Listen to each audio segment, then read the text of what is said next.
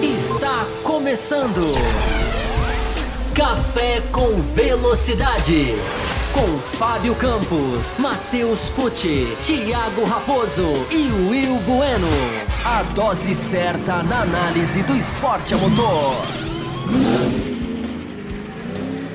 Para você que nos ouve no cafécomvelocidade.com.br ou para você que nos assiste no youtube.com barra Café com Velocidade, está começando mais uma edição, edição 756 do seu, do seu podcast semanal sobre Fórmula 1, mais do que semanal, né? Agora as dinâmicas, temos aí várias interações, vários conteúdos ao longo da semana, enfim, trazendo o que de melhor acontece no mundo da Fórmula 1 para você sempre com debate em altíssimo nível, levando para você a informação com ponto de vista diferenciado. E hoje, um programa super especial, como são os programas pós-corrida, pós-GP, Grande Prêmio da Emília Romana em Imola no último final de semana, dobradinha da Red Bull, a Ferrari correndo do lado de casa, enfim, tendo um péssimo, péssimo Daqui a pouco a gente conclui se foi péssimo ou não. Resultado, a Mercedes, né? O que está acontecendo com a Mercedes? Quando é que a Mercedes vai melhorar? Vai começando lá na frente. Pódio da McLaren, DRS, metade da corrida quase sem DRS. Enfim, vamos fazer uma análise. A gente já conseguiu ver esse carro e uma série de outros assuntos, fora as mensagens que nós recebemos no nosso site, no cafévelocidade.com br que vão aí somar essa edição dessa semana. Antes de começar, já quero receber aqui o meu querido Fábio Campos, direto de Belo Horizonte, e saudando aqui também a mensagem do Gabriel na tela. Fábio Campos, seja muito bem-vindo. Quarta etapa do campeonato Imola. Dobradinha da Red Bull, Ferrari, enfim, não andando tão bem assim, mesmo se a gente desconsiderar o acidente do Sainz, o Leclerc não teve ali ritmo para andar junto das Red Bulls, junto com o Verstappen, pelo menos. O que é que já dá para a gente, enfim, desenhar, Fábio Campos, com a quarta etapa do campeonato, olhando para o cenário de 2022 que a gente vem desvendando corrida a corrida. Seja muito bem-vindo. Olá para você, Thiago Raposo. Olá para os nossos ouvintes. Olá para todo mundo que está ligado aqui já ao vivo no chat. A galera já nem espera a gente mais, já começa o debate aqui, o que é ótimo, estão certíssimos.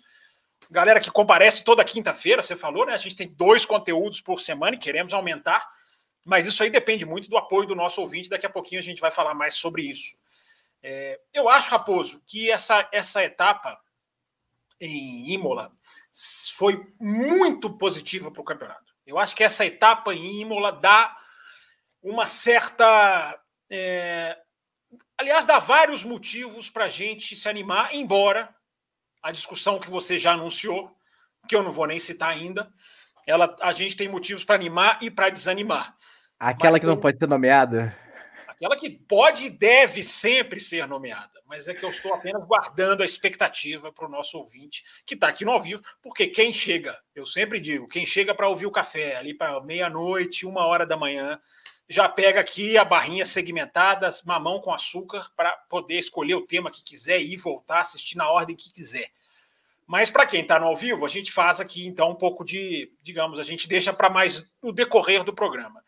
Mas o que a gente já pode adiantar, Raposo, que dá para a gente animar, é que a gente vê o campeonato consolidar a questão do equilíbrio entre Red Bull e Ferrari. Eu não estou dizendo que o campeonato ganhou uma outra dimensão por causa da pontuação que a Red Bull tirou e agora está mais próximo. Evidentemente, isso deixa as coisas mais, digamos, indefinidas. Eu não estou dizendo isso. A gente sempre vai além, por isso que a gente até tem um quadro aqui chamado Além da Velocidade. O que é animador é o equilíbrio entre as duas e como, depois da Austrália, eu confesso para você, Raposo, eu tinha perspectiva de que a Ferrari ia se ajustar muito melhor a vários tipos de pista, porque é uma característica do carro, e houve ali uma certa, digamos, um certo receio, porque a Ferrari tinha três corridas e nas três andando bem. Chegou o dia em que a Red Bull não só fez, fez frente, mas a Ferrari também viveu um pouquinho do que a Red Bull viveu na Austrália. Resumindo, Raposo, para a gente começar e passar os nossos recadinhos. A Fórmula 1 2022 está por acerto. O acerto está definido. Uma equipe que não trata tanto os pneus. Os pneus são sempre o, o, o, o, o negócio, né? sempre o riscado da coisa. É, mas a gente está vendo isso, Raposo. A gente está vendo que o acerto é preponderante. Um graining que o Leclerc, como teve na sprint, pode decidir a corrida. Em resumo, Raposo, está muito equilibrado. A perspectiva de irmos até Abu Dhabi, ela se tornou mais real. Pode ser que não vá, pode ser que não chegue até lá, mas não é ilusório imaginar mais um campeonato indo meses adentro, provas adentro, porque o equilíbrio entre Ferrari e Red Bull, se ele não foi tão, se a, se a corrida não foi tão equilibrada, a disputa em Imola precisamente não foi tão equilibrada, a gente tem um cenário de equilíbrio de circuitos, provas, asfalto, borracha, temperatura e tudo mais, Raposo, que a gente vai mergulhar neste café. Com certeza, começando a partir de agora, dando um recado né, rápido para os nossos ouvintes. Matheus Pucci hoje não participa, mas existe uma previsão de que o Will Bueno apareça no meio do programa, para vocês não se assustarem. Enfim, daqui a pouco pode ser que ele apareça aí, já fiquem avisados sobre isso. Temos um recado muito rápido. Nós temos um grupo de apoio, né? Os apoiadores do Café com Velocidade. Você pode se tornar também. Torne-se um apoiador do Café com Velocidade, entrando no apoia.se barra Café com Velocidade. Lá você tem lá a possibilidade de escolher, enfim, a forma como que você quer apoiar, escolher a sua melhor faixa. Ou você também pode se tornar, se tornar membro aqui pelo YouTube. Tem aqui embaixo aí, ó, torne-se membro e você também faz parte dessa galera que apoia o Café com Velocidade, vem para um grupo exclusivo do WhatsApp, enfim, mais algumas coisas que virão aí pela frente. Estamos aguardando todos vocês. Diga, diga. Eu estava dizendo na quinta-feira, com a galera que está participando de uma maneira sensacional no Além da Velocidade, que a gente já recebeu notificação de limitação de tempo dessa plataforma que a gente usa. E que para a gente estender. Eu tinha esquecido, eu tinha esquecido disso. É, que nesse mês a gente estava livre porque o mês estava acabando, mas que a gente pode ter problemas, inclusive, de ter que de não poder expandir o conteúdo. E isso a gente resolve com cada vez mais apoio, porque a plataforma fica cobrando da gente, é direito dela. É, tá vendo ali, ali em cima do Fábio Campos, ó, tá lá, StreamYard, tem um patinho lá, porque a gente está usando a versão gratuita e essa versão gratuita ela nos dá X horas por mês. E a gente recebeu uma notificação mês passado: olha, vocês estão se aproximando. Já estamos, já estamos batendo na trave. Se você não quiser cafés menores, eu considero pensar aqui no que está passando aqui na tela e no que está aqui escrito aqui na nossa faixa. Exatamente, o apoio, o apoio de vocês, vocês não têm ideia do que do quão importante é. Inclusive, para a gente adquirir logo o StreamYard e fazer muito mais programas para vocês. Enfim, o Fábio Campos falou, né? Considere Considere apoiar com um real por dia, né? Você já entra na faixa máxima, mas enfim, se isso for muito para você, você pode entrar em, com a quantia, quantia menor, mas que nos ajuda muito, muito. E mandar também superchat às segundas-feiras e às quintas-feiras. Aí tem um cifrãozinho aí na hora de você comentar. Você também faz a sua participação especial. Quem manda superchat tem um comentário pff, colocado aqui na tela, lido na hora. Então, considere ajudar o Café com Velocidade a não estourar, né? O limite aqui, ó, do StreamYard aqui, porque já recebemos a notificação mês passado. Vocês estão batendo na trave. E já vamos comemorar, Fábio Campos. Temos um novo membro aqui, ó, Antônio Júnior. Antônio Júnior acabou de se tornar membro do Café Velocidade. Seja muito bem-vindo, Antônio Júnior. Eu vou pedir só para você fazer o seguinte, Antônio Júnior. Entra no cafévelocidade.com.br, no site. Pode ser depois, não precisa sair agora não. E mande o número do seu WhatsApp para que a gente te coloque no grupo exclusivo para apoiadores. Ah, eu não consigo pegar, enfim, para você não ter que colocar o seu telefone aqui na listagem aqui da galera, mande o seu telefone lá que a gente te adiciona. Para a gente começar em altíssimo nível, quero saber também do Will Bueno, Will Bueno, grande prêmio da Emília Romana, quarta etapa da temporada. Nós tivemos aí, o Fábio Campos já falou, enfim, sobre esse embate de Red Bull e Ferrari. E também tivemos o Will Bueno, que vai ser destaque nessa neste programa aqui, uma parte da prova sem DRS, uma parte da prova com DRS, para dar a sua, enfim, o seu destaque inicial, já que esse é um assunto que a gente vai tratar mais além do programa, lá para o final do programa. Mas quero saber qual foi, como foi que você observou essas duas metades da corrida. Saudações, Raposo, Fábio Campos, ouvintes e espectadores do Café com Velocidade. Quero dizer uma, uma coisa, o, o que eu observei durante a, durante a corrida, nas redes sociais, eu só digo o seguinte: perdemos essa batalha. Perdemos essa batalha. As pessoas no Twitter clamando para que o diretor de provas liberasse o DRS foi uma das, uma, uma das maiores decepções que eu já tive na minha vida como, como espectador de Fórmula 1. Porque você não viu, porque você não viu a TV inglesa. Porque o David Croft. Já fiquei sabendo. Redes sociais eu até dou dane-se nessas horas, embora elas tenham peso. O David Croft passou assim uma parte da corrida enorme, clamando, pedindo, quase gritando para colocarem o DRS. Mas, enfim, vou, vamos discutir isso mais lá na frente. Enfim, esse é, é um assunto lá para depois de uma hora de programa. Vamos abordar esse, esse enfim, essa decepção aí do, do, do Will Bueno. Se a plataforma não derrubar, gente. Cuidado para não deixar assunto para depois de uma hora e a gente cortar. Hein? É, exatamente, pessoal. Apoie o programa para que a gente possa ficar mais tempo aqui. Mas vamos começar logo a falar sobre Red Bull. Vamos começar a falar sobre a equipe vitoriosa que fez dobradinha e que veio, né, depois de muitos abandonos nas três primeiras etapas do campeonato, agora a, o Verstappen largando da pole, liderando todas as voltas e vencendo a corrida com volta mais rápida, o grande Chelem, como é chamado, e o Pérez também ali numa belíssima segunda colocação, Fábio Campos. O quão tem de melhoria aí? O quão tem a ver com a temperatura da pista? O quão tem a ver, enfim, com o azar da Ferrari? Eu sei que você não gosta da palavra sorte azar. Enfim, decifra pra gente, Fábio Campos, essa dobradinha da Red Bull nessa quarta etapa do campeonato. Bom, vamos lá, Raposo. É, eu acho que a Red Bull fez tudo certinho, absolutamente, é, se não perfeita, muito bem no final de semana. É, a corrida se resolveu muito. O nosso, o nosso novo membro, eu acho que mandou super chat, Raposo. Não sei se é ele. Não, não. Enfim. Não, não é. Não é ele, tá. Mas já, tá super... salvo aqui para quando chegar o assunto Ferrari. Tá bom. É, piscou para mim aqui. A gente teve uma corrida, Raposo, decidida muito na largada. Claro que a gente tem que analisar também a sprint, porque a sprint foi uma demonstração técnica de força na briga Red Bull versus Ferrari até mais, digamos, clara, porque foi no seco. Né? A sprint foi no seco, a sprint teve, né, teve. A gente viu o Verstappen largando mal na sprint e buscando o Leclerc no final. Leclerc teve que abrir, tentou abrir. O DRS ele é um, ele é um fator preponderante, né? Não só o, Leclerc parou no final, sabendo que usando o DRS passaria o Norris muito facilmente. Aí eu estou falando do domingo mas no sábado ele força muito o carro, o pneu, para fugir do DRS, para tirar do Verstappen, melhor dizendo, a incidência do DRS e acaba forçando muito o pneu, que cai no final da sprint e o Verstappen vai lá e busca ele no finalzinho. Muito equilíbrio ali. E no domingo, Raposo, é... aí com a pista molhada, a largada foi mais do que determinante. A gente analisar, coloquei isso até no Twitter hoje, é... todos os carros que largaram no lado ímpar se deram bem o primeiro, o terceiro, o quinto, isso foi até lá atrás. Isso foi decisivo até para analisar as Mercedes.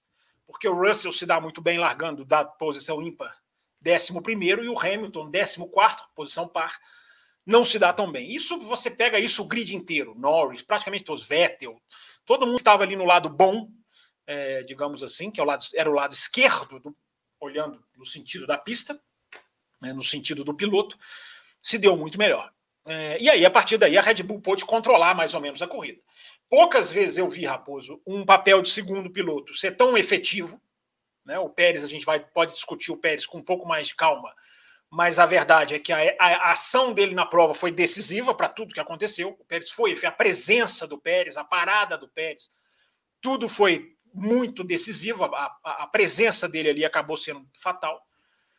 E a gente tem, Raposo, uma Red Bull que agora veio 4 quilos mais leve. Alguns falam 3, alguns falam 4. Eu falava aqui no Além da Velocidade, e os ouvintes até concordavam que a gente tem que ter muito receio com certas informações que são quase impossíveis de se saber.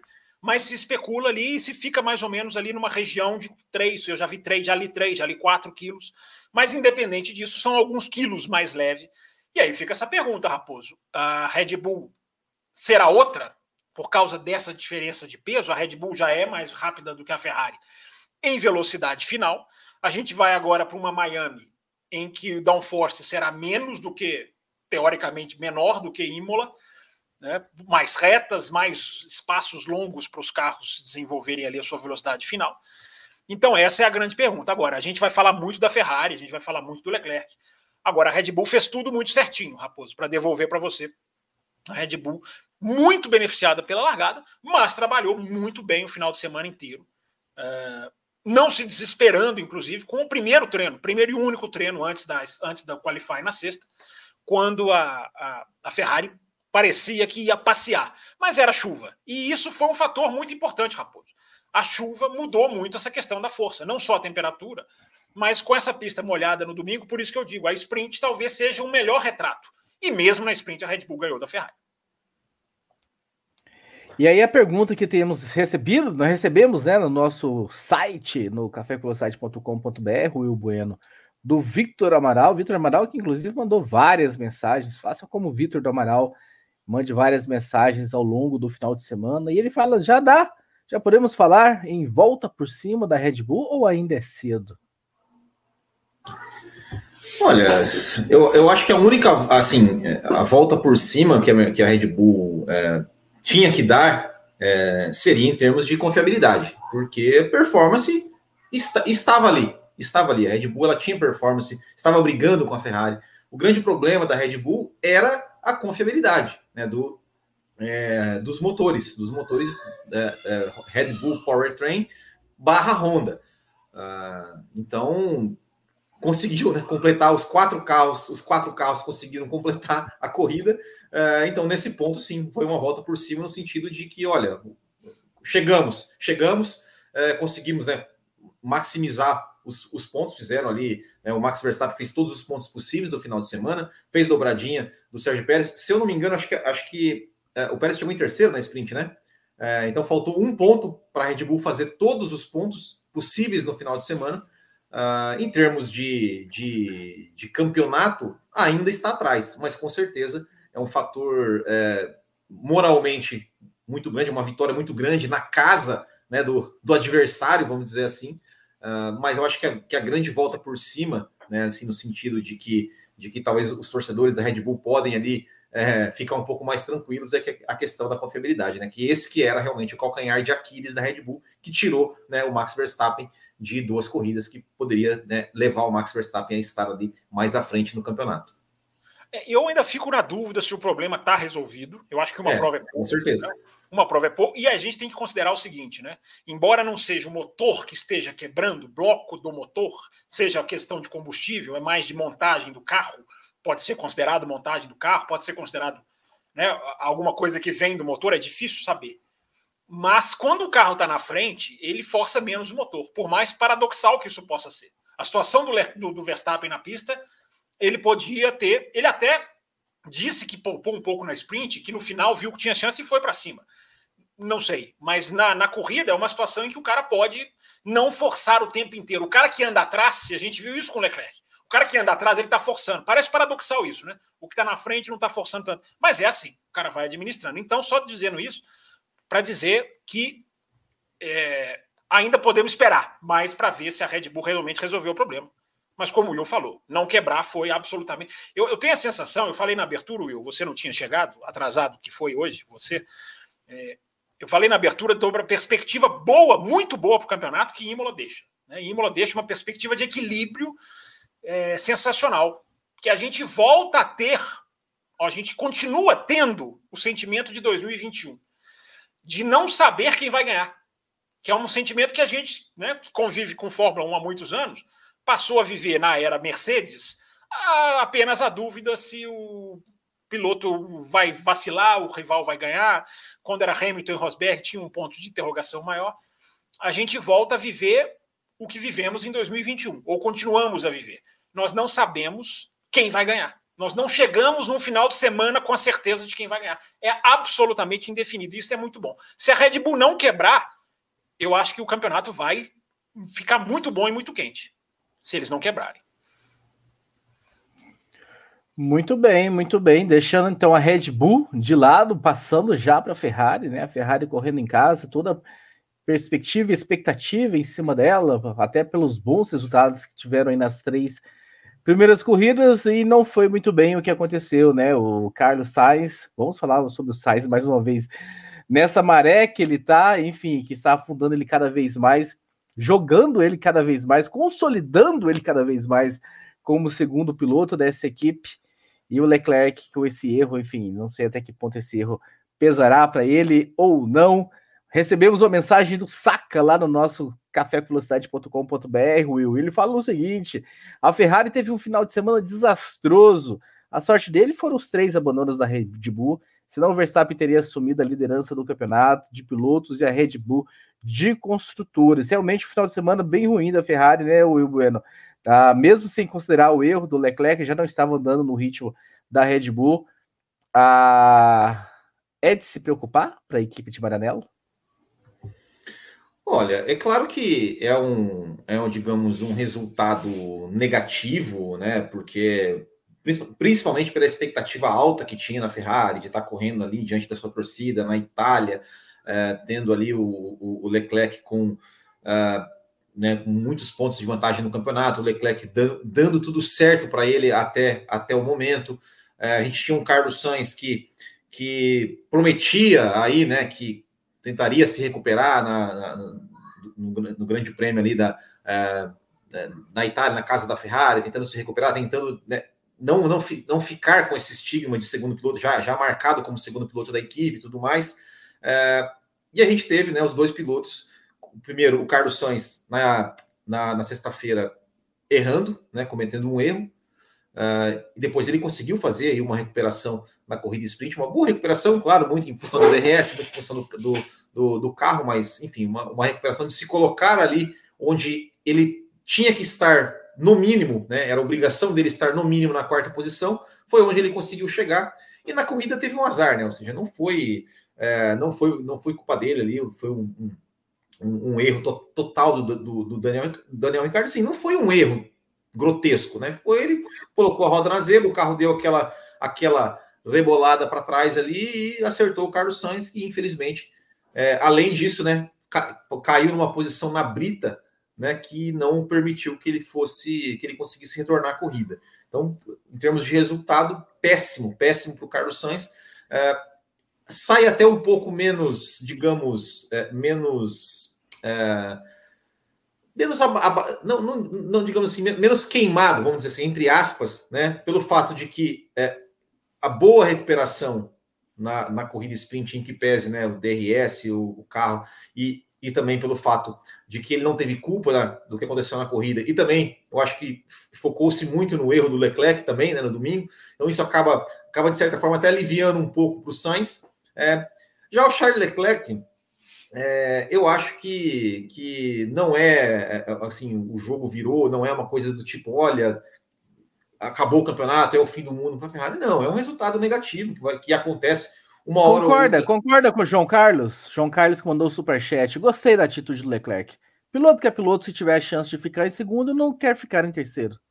É, ele, ele, inclusive, o Leclerc, inclusive, falou, né, que, claro, de cabeça fria, falou: não, eu acho que eu deveria ter ficado em terceiro e garantido meus pontos, porque eu joguei sete pontos no lixo. Pensando no campeonato, é, claro, ele, pensando no campeonato, nossa, joguei, joguei sete pontos no lixo né? É, racionalmente, claro, é isso. É, agora, agora eu também, eu acho assim, tava ali correndo, correndo é, é, diante da torcida ferrarista, líder do campeonato, com condições de, de ir buscar, claro, tem que buscar, tem que buscar, não tem, não tem, não tem nem o que pensar. Tem, tinha que buscar, tinha que tentar buscar, ganhar uma posição a mais. Ele perdeu sete pontos, mas ele poderia ganhar, né? Não, não ganharia sete, mas ganharia três a mais. Isso faz diferença, ponto faz diferença no campeonato, e, e tá certo. É, agora, é, vamos ver como é que, como é que vai ser essa, essa, essa questão do, do, do Leclerc, como é que ele vai reagir a esse, a esse erro. Né? O Leclerc ele teve alguns erros ali em algumas temporadas passadas, é, em que ele sempre né, assumiu, assumia culpa, ele se xingava, é, aquela coisa toda, é, mas não eram momentos em que ele estava ali disputando o campeonato. Né? Então, assim, e, e aí? E se daqui duas semanas é, em Miami ele errar de novo? E se ele começar a ter uma sequência de erros igual o Vettel teve? Como que vai ficar? É, são coisas que a gente, que a gente, que a gente né, tem que, tem que é, é, pensar sobre isso. Eu espero que esse erro não abale o Leclerc a ponto né, de ser entrar naquela maré que o Vettel entrou.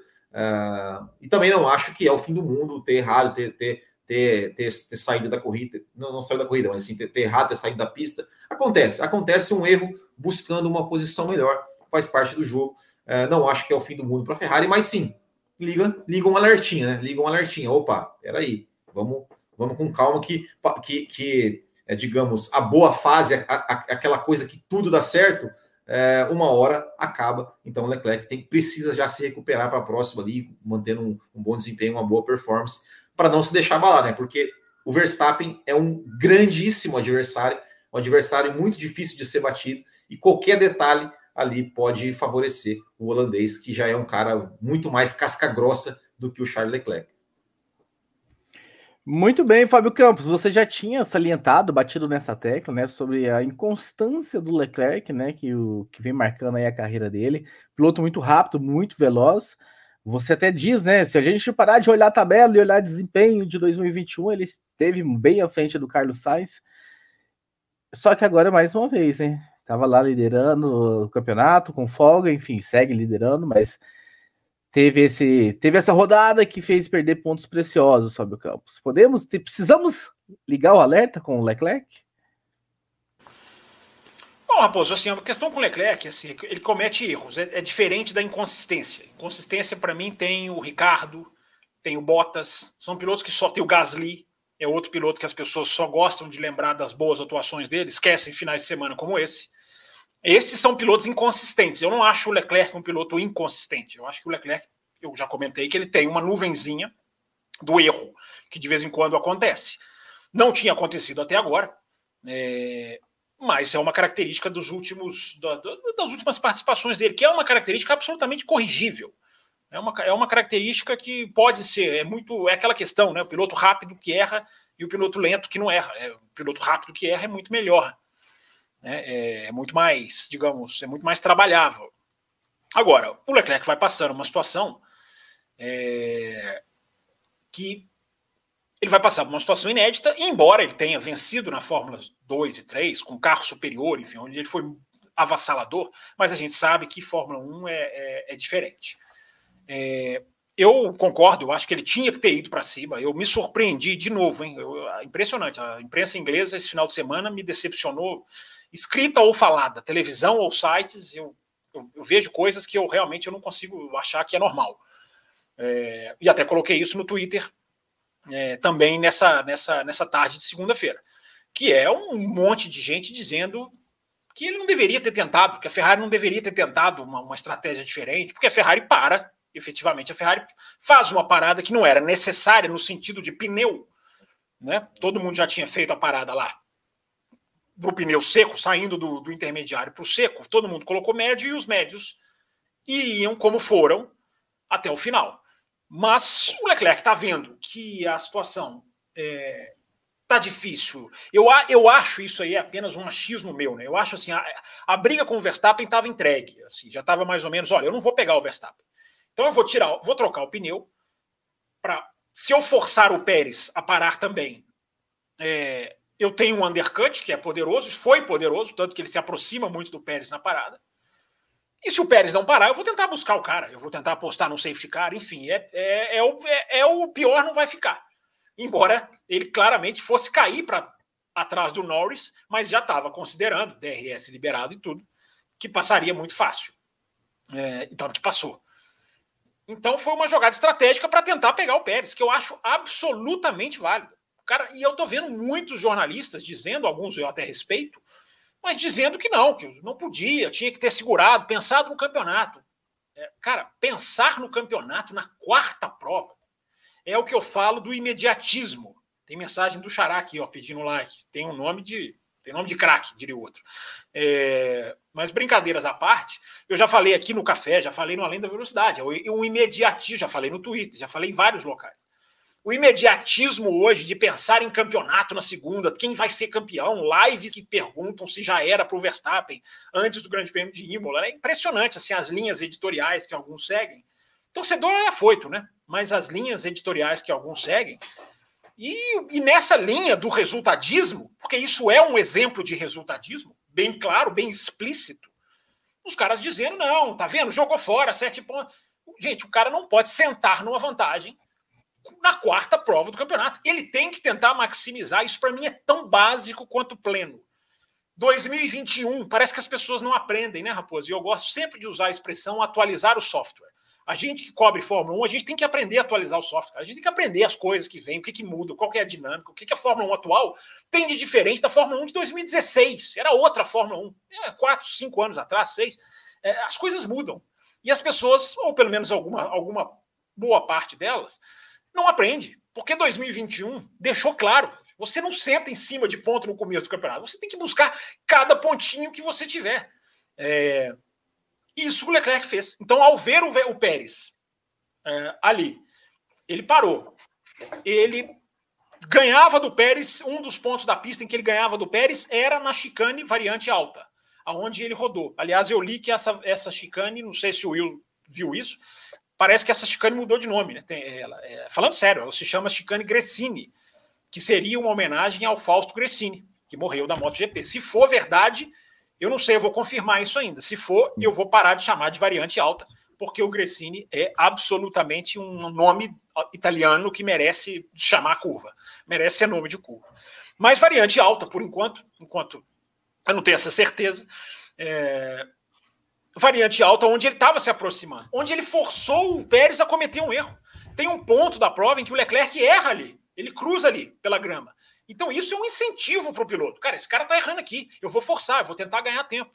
Né? E aí vem a outra história, o outro pensamento, que vem o pensamento em piloto automático, que é o pensamento da pressão. Como se ele tivesse errado, porque ele sentiu a pressão. Tem nada de pressão que você possa provar, que você possa definir isso. Porque o cara saltou na zebra. E quem escuta o café desde a pré-temporada sabe que zebra não é mais lugar de pôr carro. Não do jeito que ele colocou. O carro do ano passado aceitava o que ele fez na zebra.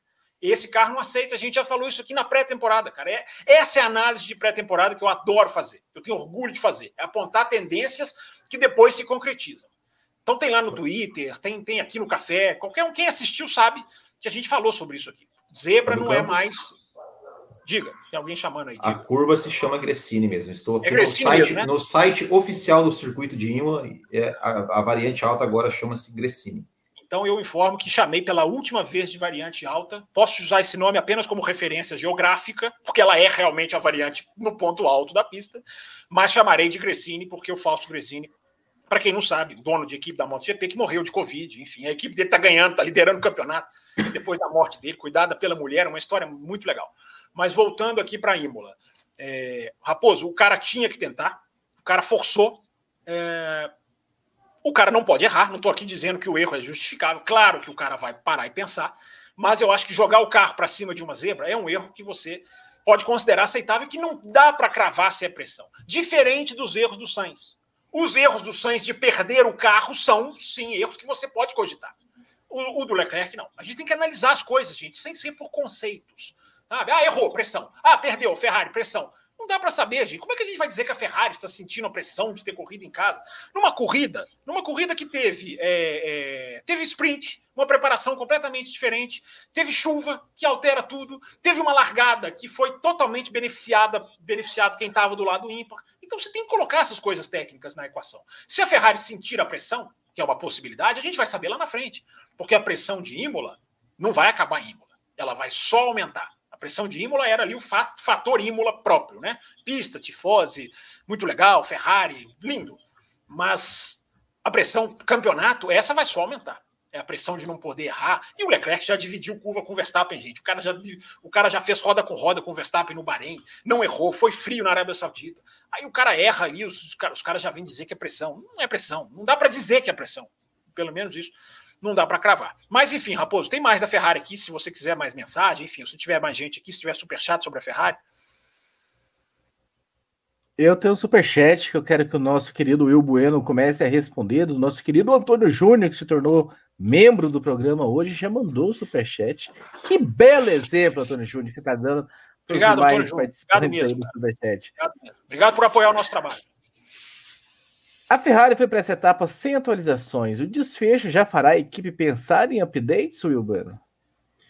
Ah, na verdade, a equipe já estava pensando em updates, né? Independente do, independente do resultado. A, a, a grande, a grande questão era que é, era, era, era, digamos, até arriscado colocar atualizações nesse carro, nessa corrida em Imola, por conta de, do pouco tempo de, de treino. Né? A, por exemplo, a gente, a gente, lembra que foi na Austrália, a, a, a Ferrari testou um, um assoalho, de, de, é, difusor diferente no carro do Charles Leclerc no treino livre 1, e depois colocou, né, digamos, o, o, o, o normal, né, o usual, para o Leclerc fazer os, os, os, os demais treinos, é, classificação e corrida.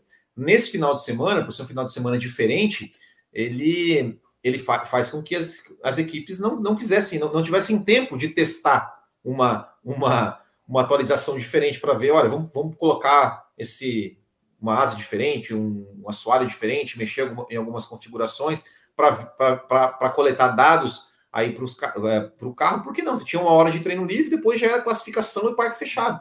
Né? Então, então não tinha, não tinha como né, fazer, fazer a, arriscar uma atualização ou alguma coisa nesse uh, para essa corrida. Uh, mas agora, pensar em atualizações, as equipes estão pensando em atualizações lá desde o Bahrein. Né? As equipes passam ali o ano, né, durante toda a temporada, pensando em como achar ali alguns décimos, décimos de segundos a mais. Por exemplo, como, como resolver o problema do porpoise, né? Porque a Ferrari ainda é um dos carros que mais sofre com esse problema.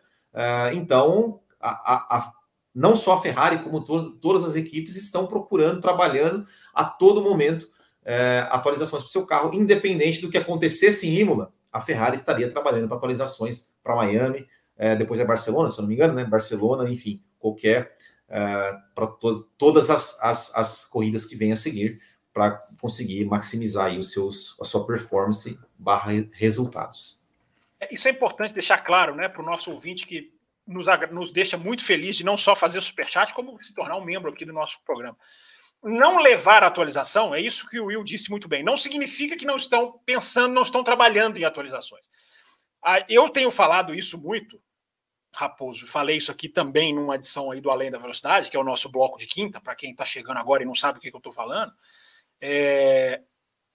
A Fórmula 1 está E muito... não é hum? e não é de quinta categoria, é de quinta-feira. Você, você, você só faz essa piada para insinuar que pode ser de quinta categoria. Não, imagina. Você sabe muito bem que a, a associação é um fator psicológico. Não associa a categoria, não associa a quinta categoria, porque vai que o cara acha que é mesmo. E às vezes é mesmo.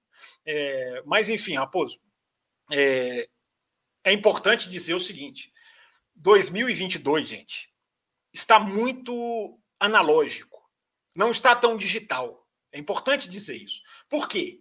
Olha o exemplo da Mercedes. Os túneis de vento e os computadores CFDs não estão resolvendo os problemas. Senão a Mercedes já tinha resolvido muito mais rápido o seu problema do porpoise. Eu citei no Além da Velocidade, se não me engano, foi lá, ou foi aqui, não lembro mais. A Mercedes fez na Austrália uma corrida com sensores no carro. Uma equipe só faz isso, gente, quando ela está, entre aspas, desesperada por informação, por dados, que o computador não está dando. Porque o computador não prevê o porpoise. O Christian Horner até falou nesse final de semana para a Sky que eles conseguem inserir o, o porpoise no computador. Eles conseguem inserir. Mas qual, qual, qual a efetividade? Né? Se o computador não conseguia prever o porpoise por, pelas, uh, porque o, o, o, a, digamos assim, a exigência matemática era maior do que a capacidade do computador, isso é uma coisa impensável, falando no ano de 2022, né? no século 21 adentro, mas é verdade. O computador não conseguia prever matematicamente o que acontecia com o ar e não previa o porpoise. Então, o ano está analógico, gente. Isso que eu estou falando isso de uma maneira brincadeira, mas para as pessoas entenderem. Os computadores não estão resolvendo. Os, os, testes são fundamentais. A pista é fundamental. Por isso que a Ferrari, isso explica um pouco da Ferrari não ter levado. Porque você não tem 100% ainda de certeza de que a atualização vai funcionar. Eu estou vendo muita gente dizer que a, Ferrari foi soberba em não levar a atualização, mas é evidente que não. Os caras estão com o carro ajeitado. Uma atualização pode, olha a Rosa dos Ventos, de novo, que a gente sempre fala aqui. É, a Rosa dos Ventos, o, o, caminho que cada equipe vai, a que está apontada para o norte, ela pode querer evoluir do norte para o nordeste, do sul para o sudeste. A atualização pode jogar ela para outro lado. E ela pode não querer e acabar indo também por consequência. Então é importante dizer, gente, não levar. A gente tem que atualizar o software para pegar de novo a expressão do, dos computadores. atualização não é mais como era antigamente, gente. Fez, joga. Fez, joga. Você tem que produzir atualização com a certeza de que você vai pôr no carro, ela vai ser efetiva. Senão você jogou tempo de túnel de vento fora. É, é importante saber isso. Só fazer esse parênteses, Raposo. Parêntese feito, registrando mais algumas mensagens nós recebemos no cafévelocidade.com.br ao longo da semana sobre Ferrari. Nosso querido Marcelo Cesarino, que não mandou no cafévelocidade.com.br. É a última vez, né? Não, é a última vez, né? Porque é, ele, né? ele, ele, abusou do privilégio, ele abusou do privilégio. Agora, ou vai chegar pelo site ou não vamos ler mais. Ele segue usando o método antigo, da, da época dele. Parafraseando. Embora, ele use, embora ele use a hashtag Além da Velocidade, que é a hashtag no Twitter para participar na quinta-feira. Parafraseando John Lennon, o sonho acabou para a Ferrari? Os campeões chegaram para levar tudo? A Ferrari não consegue minimizar prejuízo quando não está melhor no dia? São as perguntas deixadas aqui no ar pelo Marcelo Cesarino. O Hugo Maurício manda o seguinte: boa noite. Depois dessa largada vergonhosa da Ferrari em pista molhada, gostaria de saber se essas condições de pista seria o calcanhar de Aquiles da Ferrari. Não, qual, qual, é, você pode, você não precisa nem olhar no meu Twitter, você pode ir no Twitter oficial da Fórmula 1, qualquer largada que você vê, repare, tem na câmera on-board do Norris, tem na câmera on-board do Lowe, olha a câmera no alto, todos os que largaram no lado par dançaram. Todos. E, eu, e o Leclerc ganhou a posição do Max no sábado, gente, na largada. Aí foi um problema da Red Bull, claro, evidente. Depois eu posso até falar um pouquinho sobre isso. Mas é, é, não é problema não é a Ferrari. Problema é todo, é só analisar. Todo, todo, todo mundo que estava ali largou mal. Até o Hamilton lá largou mal, lá em 14 é, ficou para trás. Enfim, é, todo mundo do lado, do lado par é, teve problema. A, a condição estava diferente de um lado para o outro. E tem mais duas mensagens sobre o Ferrari aqui, enfim, só para a gente registrar, né? O Carlos Fernando, pelo visto, ele escreveu para a gente antes da corrida. E ele diz assim: Olá, minha primeira mensagem. Olha o, perigo, escuto... olha o perigo, escrever antes da corrida, vamos ver. Eu escuto o programa no trabalho há quase dois anos. Vocês, na minha opinião, são os melhores analistas defendendo o esporte. Sobre o campeonato, acho que se a Ferrari continuar assim, o Leclerc pode disparar ainda mais no campeonato e pode ficar muito difícil para o Max, o Sainz. É. Acredito que não tem velocidade pura para bater de frente com o Leclerc e muito menos com o Max, apesar de atualmente ter um carro mais equilibrado. Valeu. Não, ouvinte, não mande e-mail antes da corrida, porque o Raposo vai te expor ao ridículo. Ele vai, ele vai usar oh. o privilégio dele de ler. Ao invés dele falar assim, o fulano aqui mandou um e-mail antes da corrida, registrar a opinião. Não, tá vendo? Ele expõe o erro do ouvinte. Ele, é, ele faz isso por querer. Carlos Eduardo, um abraço pra você, Carlos Eduardo. Vamos prestar atenção no trabalho também. E a Kumatora Brasil, Fábio Campos, eu estou feliz aqui. É a, a, a Eu não sei se é A ou O, eu estou na dúvida. Ninguém então, mas ela, o e-mail da Kumatora Brasil começa assim: eu fico curiosa. Ou ah, seja, a Cubatura Brasil se entregou, se entregou. É que bom, que bom, representante feminina que tem, temos as meninas aqui no chat, a Camila está aqui, a Larissa está aqui, mas é bom ter cada vez mais representante feminina aí no nosso. Com certeza, nosso... com certeza. O automobilismo também é para elas, é delas. Eu fico curiosa com a torcida italiana, é tão fiel ao Ferrari que mesmo tendo um piloto italiano disputando a vitória, eles nem celebram comprovando, é, comprovado em 1983, quando o Patrese bateu e os tifosi simplesmente celebraram a batida, porque isso ajudou os, o também, também a vencer, mesmo sendo francês. Para os italianos, o carro é mais importante que o piloto da casa. Só registrando. Se eu não me engano, o Will Bueno leu essa mensagem semana passada. Tá? Fica registro da sua, do seu erro. Você pisa no erro do ouvinte, fica o registro do seu erro. Você é volte o programa e se prepare bem, porque é você está lendo mensagem antiga. É, essa Inclu mensagem estava a não ser que ele leu durante o programa, porque tava, tava dia 19. Eu pego as mensagens. Eu li, eu li durante o programa, porque, porque eu falei assim, Fábio Campos, isso é prova que ele não ouviu o programa, né? Ouviu porque, eu falei, porque eu falei, Fábio Campos, tem ouvinte que mandou mensagem agora, durante o programa, e eu vou exatamente, ler aqui as, as mensagens. Exatamente, exatamente. Nós somos bonzinhos e ele não, tá vendo, Carlos? ele não escuta é, o programa, é, o que é um erro gravíssimo, desrespeito. Tá é um tá disco eu escuto, eu escuto quando eu não participo, eu escuto e escuto além da velocidade. Quando, quando eu não acompanho ao vivo, escuto depois. Né? Mas, não, eu, é, eu escuto um também, eu só, eu, eu só não escutei ainda, mas eu escuto também. Eu só não escutei ainda, mas eu vou escutar. Tá aqui, tá aqui, tá aqui esclarecido pela própria, tá aqui, pronto. O Raposo não inclusive, Inclusive, Fábio Campos, aproveitando o ensejo... Mas, não, pera, não, pera aí, eu quero saber uma coisa. Ah. Mas o Will pescou que era tinha o Curiosa, que era que, a, que sim, não, sim, era mulher? Pescou. Não, porque não repara em nada. O Will não, não, não sim, é, é só não comentei, mas, mas, eu tinha reparado sim, porque, porque ela também o, sempre o comenta no O principal da mensagem, o principal da mensagem dela, você não, é, não preparou mas, que ela se entregou? Mas, mais um parênteses aqui, aproveitando o ensejo aqui, Fábio Campos. Não sei se você viu lá no, no meu Twitter, se você reparou que hoje eu postei ali algum, uma, pequena parte da belíssima briga de Pironi Villeneuve em 1982, que faz 40 anos hoje. Eu vi, você postou, você postou inclusive o vídeo mesmo no seu Twitter. Você Sim, não postou exatamente. o link, você postou o próprio vídeo. Para quem quiser exatamente. lá, não está nem o link, tá o vídeo. Mas Fábio Campos, 42 minutos cravados de programa e tivemos muitas mensagens, muitas mensagens. O pessoal quer saber da Mercedes. O Gustavo, né? Boa noite, meus caros. A contas andam a reação da Mercedes, se é que ela existe. O Chelly folgado, né? Falando das Mercedes, sabemos que o carro não está ajudando, mas o Russell está dando show, hein? Está à frente do Hamilton. E agora o Hamilton que não está conseguindo adaptar o carro ou está começando a decair? Como que vocês falam? Como vocês falavam do Vettel, né? Estava perguntando aqui o Chelly. O Abel, né? Perguntando aqui também, né? O Russell está superando o Hamilton. Acho que está sendo o ano de passar o bastão. Será que está na hora do Hamilton passar o bastão? Pergunta aqui o Abel sobre, enfim, sobre a Mercedes. Temos mais mensagens, mas eu quero passar para vocês para a gente já começar a responder, Fábio Campos e o Will Bueno. Você quer que eu comece falando do Hamilton? Você, ó, você da Mercedes ou do Hamilton, você escolhe. Que ó, as perguntas são sobre a Mercedes e sobre o Hamilton. Você eu já te falei. falar dos dois ao mesmo tempo. Eu já te falei fora do ar, agora eu vou te falar no ar. Tá? É a segunda Fala. vez. É a segunda vez que você muda de assunto e eu ainda tenho coisa para falar. Mas ó, eu vou te dar agora o puxão de orelha no ar, já que você está dando puxão de orelha no Will, no ouvinte.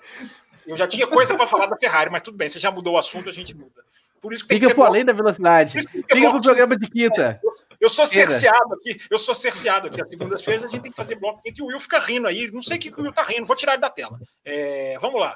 É, Raposo, Hamilton e, e, e Mercedes. É, vamos começar pelo Hamilton. É, eu acho, Raposo, não, eu acho muito. Pre... Primeiro que eu acho muito, muito precoce qualquer coisa de Hamilton. Né, já não é mais o mesmo, já jogou. O cara acabou de não, só não foi campeão porque um, um safety car lá, enfim, é, entrou, enfim, aquele ponto a ponto com o Verstappen, é, aquela coisa, digamos, duvidosa. É, não estou fazendo julgamento, porque daqui a pouco vão falar lá, tá dizendo que o Hamilton tinha que ter sido campeão. Eu não estou entrando em Abu Dhabi de novo. É bom só deixar esse parênteses aqui. Mas que chegou até ali naquela situação. É, não foi campeão do mundo por uma volta, vamos colocar assim. É, então dizer que esse cara já está em decadência, gente, é muita precipitação. Eu acho que uma coisa é a gente olhar para o Russell o Russell já merece, agora o Russell já merece uma certa, um certo ponto de exclamação. Até o, antes de Imola, a diferença de pontos para o Russell estar acima do Hamilton na tabela, para mim, significava pouco, ou quase nada. O Hamilton, para mim, tinha sido mais rápido nos, em dois finais de semana e o, o, o, o Russell em um. Estava meio que 2 a 1 um, no sentido de ser mais rápido o final de semana inteiro. Nem lembro se no qualifying também refletia isso. No qualifying acho que estava 2 a 1 um para o Russell, se eu não estou enganado. É... Até Imola era mais uma coisa circunstancial. Imola já muda um pouco isso. Já porque o Russell foi mais rápido que o Hamilton o final de semana inteiro. Aí foi uma, eu acho que foi a primeira prova de super, a primeira prova em que houve superioridade do Russell sobre o Hamilton. Embora tenha toda essa questão da largada, que jogou todo mundo para trás de um lado e para frente do outro. Mesmo assim, né? Mesmo assim, por mais que o carro seja difícil, é, não dá para ficar atrás do Gasly preso ali o tempo inteiro. Né? Depois a gente pode chegar na questão da na discussão, pode não, vamos chegar na discussão dos mecanismos de ultrapassagem. Mas com ou sem, é, o Hamilton não vive, não vive um bom momento. A Mercedes é, é, é, é uma equipe que está. Chega a ser quase uma involução. Né? A Mercedes está quase no ponto da gente poder dizer, quase, ainda cedo também, mas quase no ponto de dizer que está andando para trás. Porque vamos lá, os caras não evoluem no negócio, não resolvem os problemas do carro, que são vários, e cada vez a gente consegue especular mais. Eu, se eu fosse gravar o Café Expresso que eu gravei hoje, que eu coloquei lá cinco problemas da Mercedes, hoje eu já colocaria sete, porque dois são possíveis, a gente pode entrar neles. Se o âncora deixar, se o âncora não for. Não for o âncora está com medo da gente ser cortado, porque a gente pode ser cortado a qualquer momento pela nossa plataforma. É, então eu tô. Mas por, so, mas por sorte, nós temos ouvintes como o Kleber Antônio, que está colaborando, Fábio Campos. É. Esse programa, daqui a pouco família. adquirir esse família, é família, viu, Raposo? É família. Esse campus, vocês, esse campus aí não é não, família, essa é família. Vocês explicaram esse, esse lance de ser cortado pela plataforma? Os, os ouvintes? Explicamos, explicamos. Explicamos, explicamos. O atraso do senhor não, não permitiu que o senhor. Que o senhor é, estava trabalhando. Né? Mas explicamos. É, mas a questão que eu estava falando da Mercedes, né, que hoje a gente pode colocar mais dois problemas nas, na possível lista de problemas da Mercedes, é possível, porque, repito, né, a gente aqui não crava as coisas que a gente não tem como confirmar, mas a gente tenta se informar o máximo possível. Se a gente for pensar que o Hamilton só foi para o Q2 por quatro milésimos, vocês repararam isso? Vocês não reparam em nada, né? Mas eu acho que nisso vocês deveriam ter reparado. É, quatro milésimos, o Hamilton não fica, não fica no Q1. É, o problema do porpoising parecia mais grave, a gente tem até declarações, o Will é mais atento do que eu nas declarações dos pilotos. A gente tem as declarações do Russell de que está tendo até um sofrimento físico maior do que se do que parece, maior do que do que é, obrigado para Camila, a representante das meninas aqui sempre é sempre legal de ver. Então, Raposo, é, nessa questão desse ano analógico que eu, acabei de explicar da Ferrari, né, para Mercedes, é, é, é, essa, essa sacada eu até pensei refletindo sobre a Mercedes, essa questão do ano analógico e não o ano digital, o ano que os caras não resolvem as coisas mais pelo computador, por enquanto, pelo menos. É, porque eu citei a Mercedes andou com sensor no carro. É, e agora a discussão é, Raposo, a discussão que começa a ser discutida, redundância à parte, é a discussão do que fazer. O que, que a Mercedes tem que fazer? Ela, ela, qual é o próximo passo de um carro que, se não for, eu acho assim, Raposo, até Barcelona, existe Miami, depois existe Barcelona. Eu acho que até Barcelona a Mercedes vai insistir ou vai tentar. Depois de Barcelona, ela vai tomar uma decisão, embora tem muita gente falando, ah, a Mercedes tem que olhar para o ano que vem. E não é tão simples assim. Porque como que você vai olhar para o ano que vem, sendo que o regulamento é o mesmo, sem que você resolva os problemas do carro de 2022? As pessoas têm que atualizar o software, como eu sempre digo. Porque não é mais como no passado, ah, cara, vamos fazer outro carro. Não, se você não. Porque os, os outros carros não existia a incompreensão que existe hoje. Hoje existe a questão, já falei da Rosa 200, existe a questão do carro que é um bebê. Ah, eu faço alusão com, a, com, a, com, a, com, digamos assim, com as fases da vida humana. Esse carro ainda é um neném. Esse carro ainda é um bebê. Não chegou nem à adolescência na questão de conhecimento dos engenheiros sobre ele. Até o ano passado, estava tudo dominado, para citar aquela música. Estava tudo mapeado. Uh, Agora não está. Então, como que você vai virar para o ano seguinte se você não resolveu o problema desse carro? Você vai correr o risco de repetir o mesmo problema. Você tem que saber, você, Mercedes, tem que saber a causa do problema. E a Mercedes não consegue descobrir a causa do problema. Esse é o grande X da questão. Esse é o grande problema. Daqui a pouquinho eu posso entrar nas, do, nas duas especulações de problemas, mas eu vou deixar vocês falarem, porque vocês falam demais, vocês não me dão oportunidade, então agora eu vou deixar vocês falarem mais um pouquinho. Will Bueno, tem inclusive superchat para você responder. O Carlos Márcio mandou, né? Mercedes virou a Toyota? O Hamilton estava com uma configuração diferente do Russell? Como caralhos uma Mercedes não passa uma Alfa numa reta? Já me basta o Cruzeiro. Olha, essa questão né, de, de se estava correndo com uma configuração diferente do, do Russell, é, isso aconteceu na Arábia, Sim. por pedidos do Hamilton. Né? O Hamilton estava, é, pediu para. É a asa menor, né, Will? É, se colocasse uma configuração diferente, uma diferente no carro dele, é, e aí ele ficou no Q1, não conseguiu fazer né, uma, uma, uma boa corrida, não conseguiu um bom resultado. É, na Austrália, o carro do Hamilton estava com os sensores, que isso tornava o carro do Hamilton um, um pouco mais pesado do que o carro do Russell. Porém, em Imola, pelo menos até o momento, não tem, eu não vi nenhuma informação de que é, é, o, o, Hamilton e o Russell estavam correndo com configurações diferentes em seus carros. Não. É, não. vi, não vi nenhuma informação sobre isso. Uh, e, eu, e eu acho até que se tivesse, eu acho que a Mercedes já falaria, já teria falado né, que, que, tinha, que tinha alguma diferença, até para tentar, digamos, entre aspas, aliviar um pouco o Hamilton. Não que ele precise, mas é uma, digamos assim, uma, uma espécie de proteção Mas, é, a, mas a Will, é uma tentativa de aliviar aquele pedido de desculpas do Toto Wolff no rádio. Aquilo para mim é totalmente assim. Não, né? claro.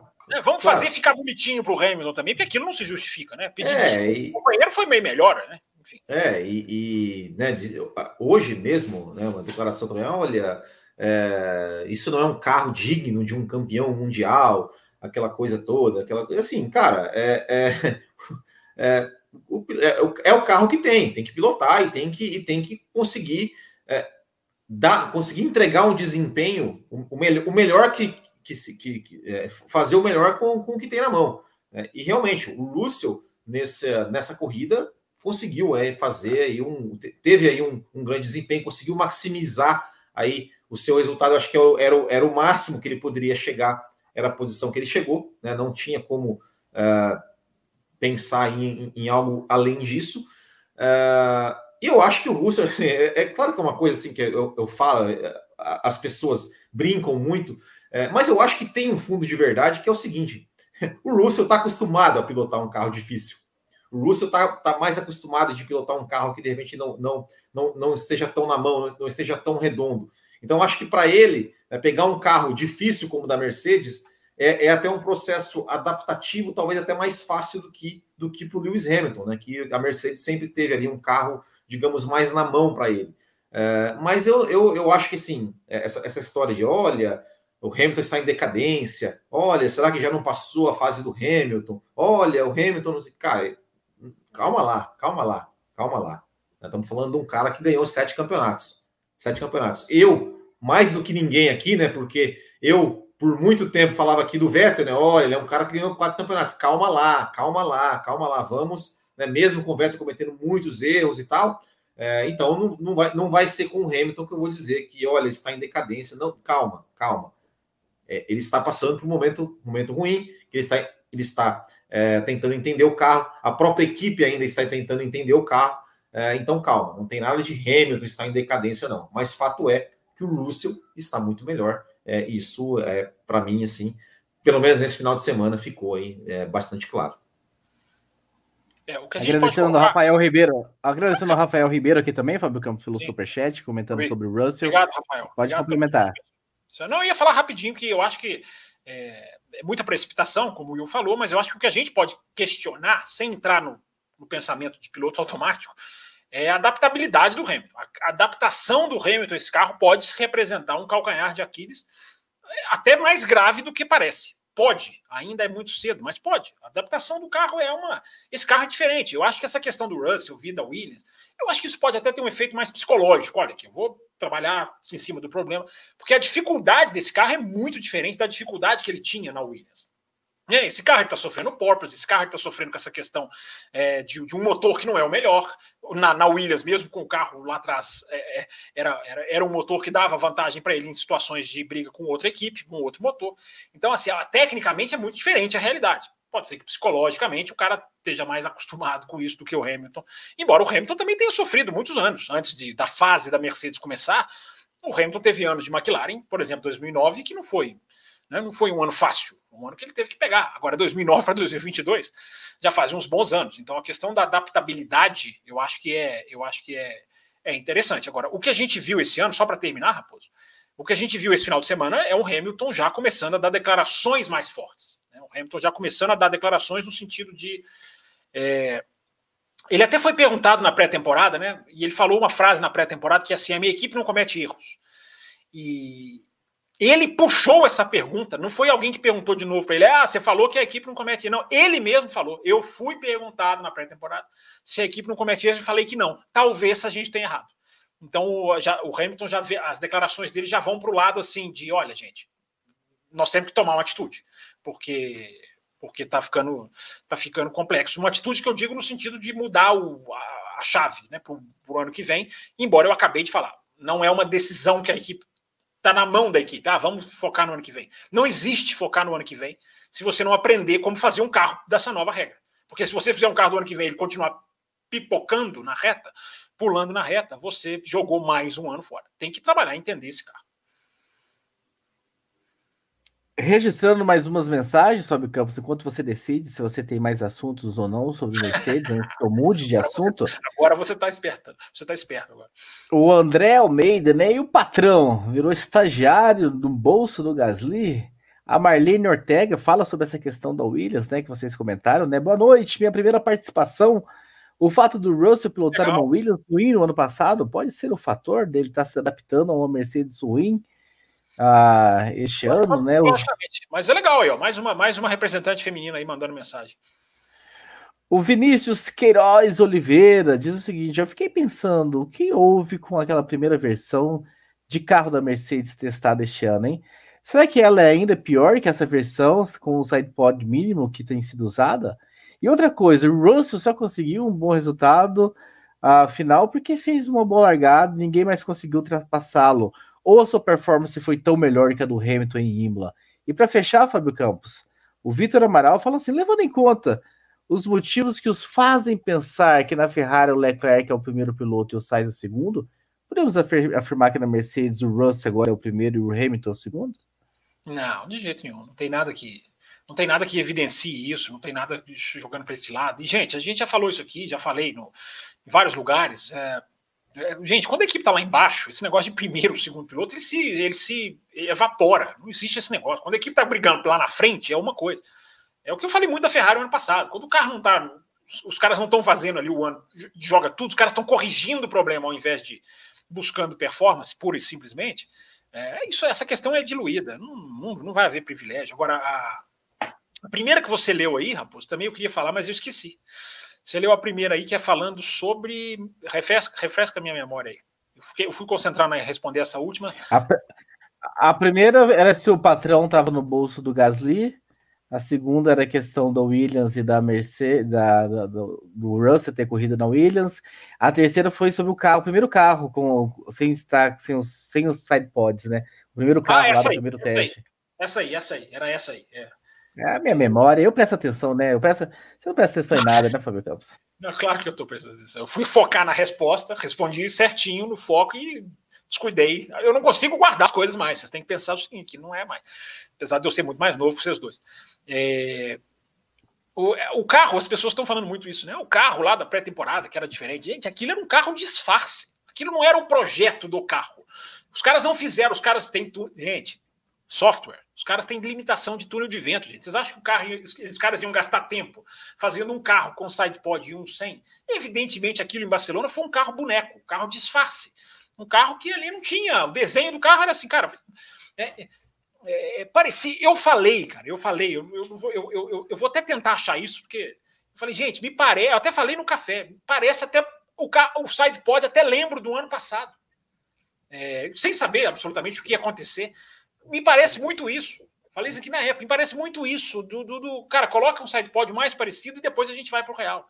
Então, aquele carro, não, pode até, a Mercedes pode até reverter essa ideia do zero pod, né, como eles estão chamando, né, o no pod, é, que é o, esse, esse, essa lateral sugada. Isso, isso, aí, isso aí pode até ser revertido, porque já se especula, tá aí agora entrando naquela, naquela, naquele acréscimo ao café expresso que eu disse que poderia fazer, se especula que isso é um problema. Pode estar sendo um problema na questão do porpoising da Mercedes.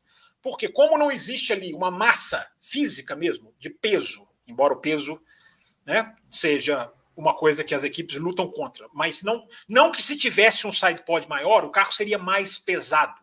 Mas ele teria uma distribuição de peso que pode estar afetando sim no porpoising. Não ter nada ali pode estar afetando. Porque a gente, tá, a gente vê que os carros têm uma barra, né? aquela barrinha bem à frente dos, dos pneus. Eu falei que ia trazer um carro para usar de boneco, esqueci. É, para mostrar aqui na telinha. Mas enfim, na frente das rodas dianteiras tem, tem uma barra, que aquilo ali serve para estabilizar, porque o chacoalhar do assoalho é, agrava o porpoising. E já se especula, eu repito, é só especulação, já se especula que isto pode estar sendo um dos problemas da Mercedes. Porque como não tem nada ali, a estabilidade que aquela barra exige não é tão efetiva como, por exemplo, em outro, no caso de outras equipes, como na Red Bull, por exemplo, que também ou na Ferrari usa. E a Ferrari consegue ter um porpoise mais tarde do que a Red Bull. Então são conjunturas técnicas, Raposo, que eu acho legal a gente levar para os ouvintes, embora sempre dizendo que não há ainda nada comprovado. Se houvesse, se a Mercedes soubesse o problema, ela já teria corrigido. Muito bem, muito bem. Só passar o olho aqui no superchat, não tem mais nada sobre Mercedes, né? Tem só um superchat aqui, o André falando Mas contra a censura do campo. Esse superchat é simplesmente o mais importante de todos. Abaixa a censura, é isso mesmo, André Luiz Silva Santos, que é apoiador nosso, um dos mais antigos, se não for mais.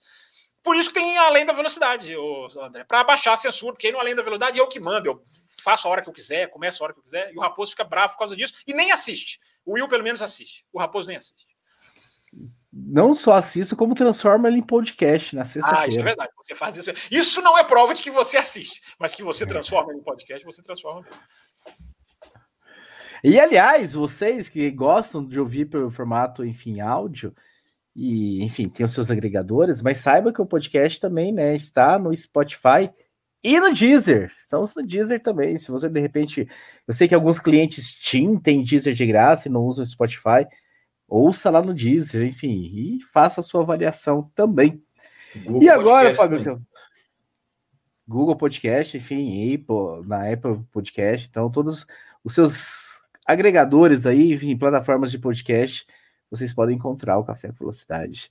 Só não sei se vamos ficar muito tempo aqui no YouTube, hein, porque daqui a pouco o StreamYard derruba a gente. É, eu não, sei, eu não sei como é que. Eu só queria te perguntar antes da gente mudar de assunto, Raposo, como é que a gente está de like? Porque a discrepância de audiência para like me incomoda. Eu espero que a gente esteja lá com os 200 eu, likes. Eu não, tô no, eu não tô no YouTube, mas a galera que está no YouTube pode dar um feedback para a gente. Quantos likes nós temos aí no YouTube? Se não tiver momento? 200, vamos depreender que não estão gostando do programa. Escreve aí, quem está acompanhando a gente, quantos likes temos agora no momento no, no YouTube. E o assunto do momento, por falar em momento, meu caro Will Bueno, é o DRS. Nós temos um superchat do Ebreno, né? Seguidores da seita DRS estão recuperando do baque. E também o, William Mello, né? Que também manda, né? O que falar sobre as ultrapassagens do seu DRS em lugares imprevisíveis da pista. E o que, que aconteceu com o 44, sendo que o 63 foi bem na prova, né? Fala, acabamos de falar, né, William Mello, sobre o 44 e o 63 mas entrando no assunto do DRS, meu caro William Bueno. Pois é, Thiago Raposo. É...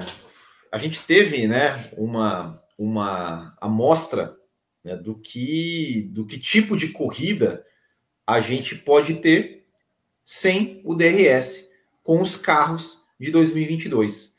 Ainda que não é, propositalmente, né, porque foi por condições do, do, do tempo, né, quando a pista está ainda é, meio naquela coisa chove não molha ou não chove e meio, meio molhada, é, o DRS não é liberado.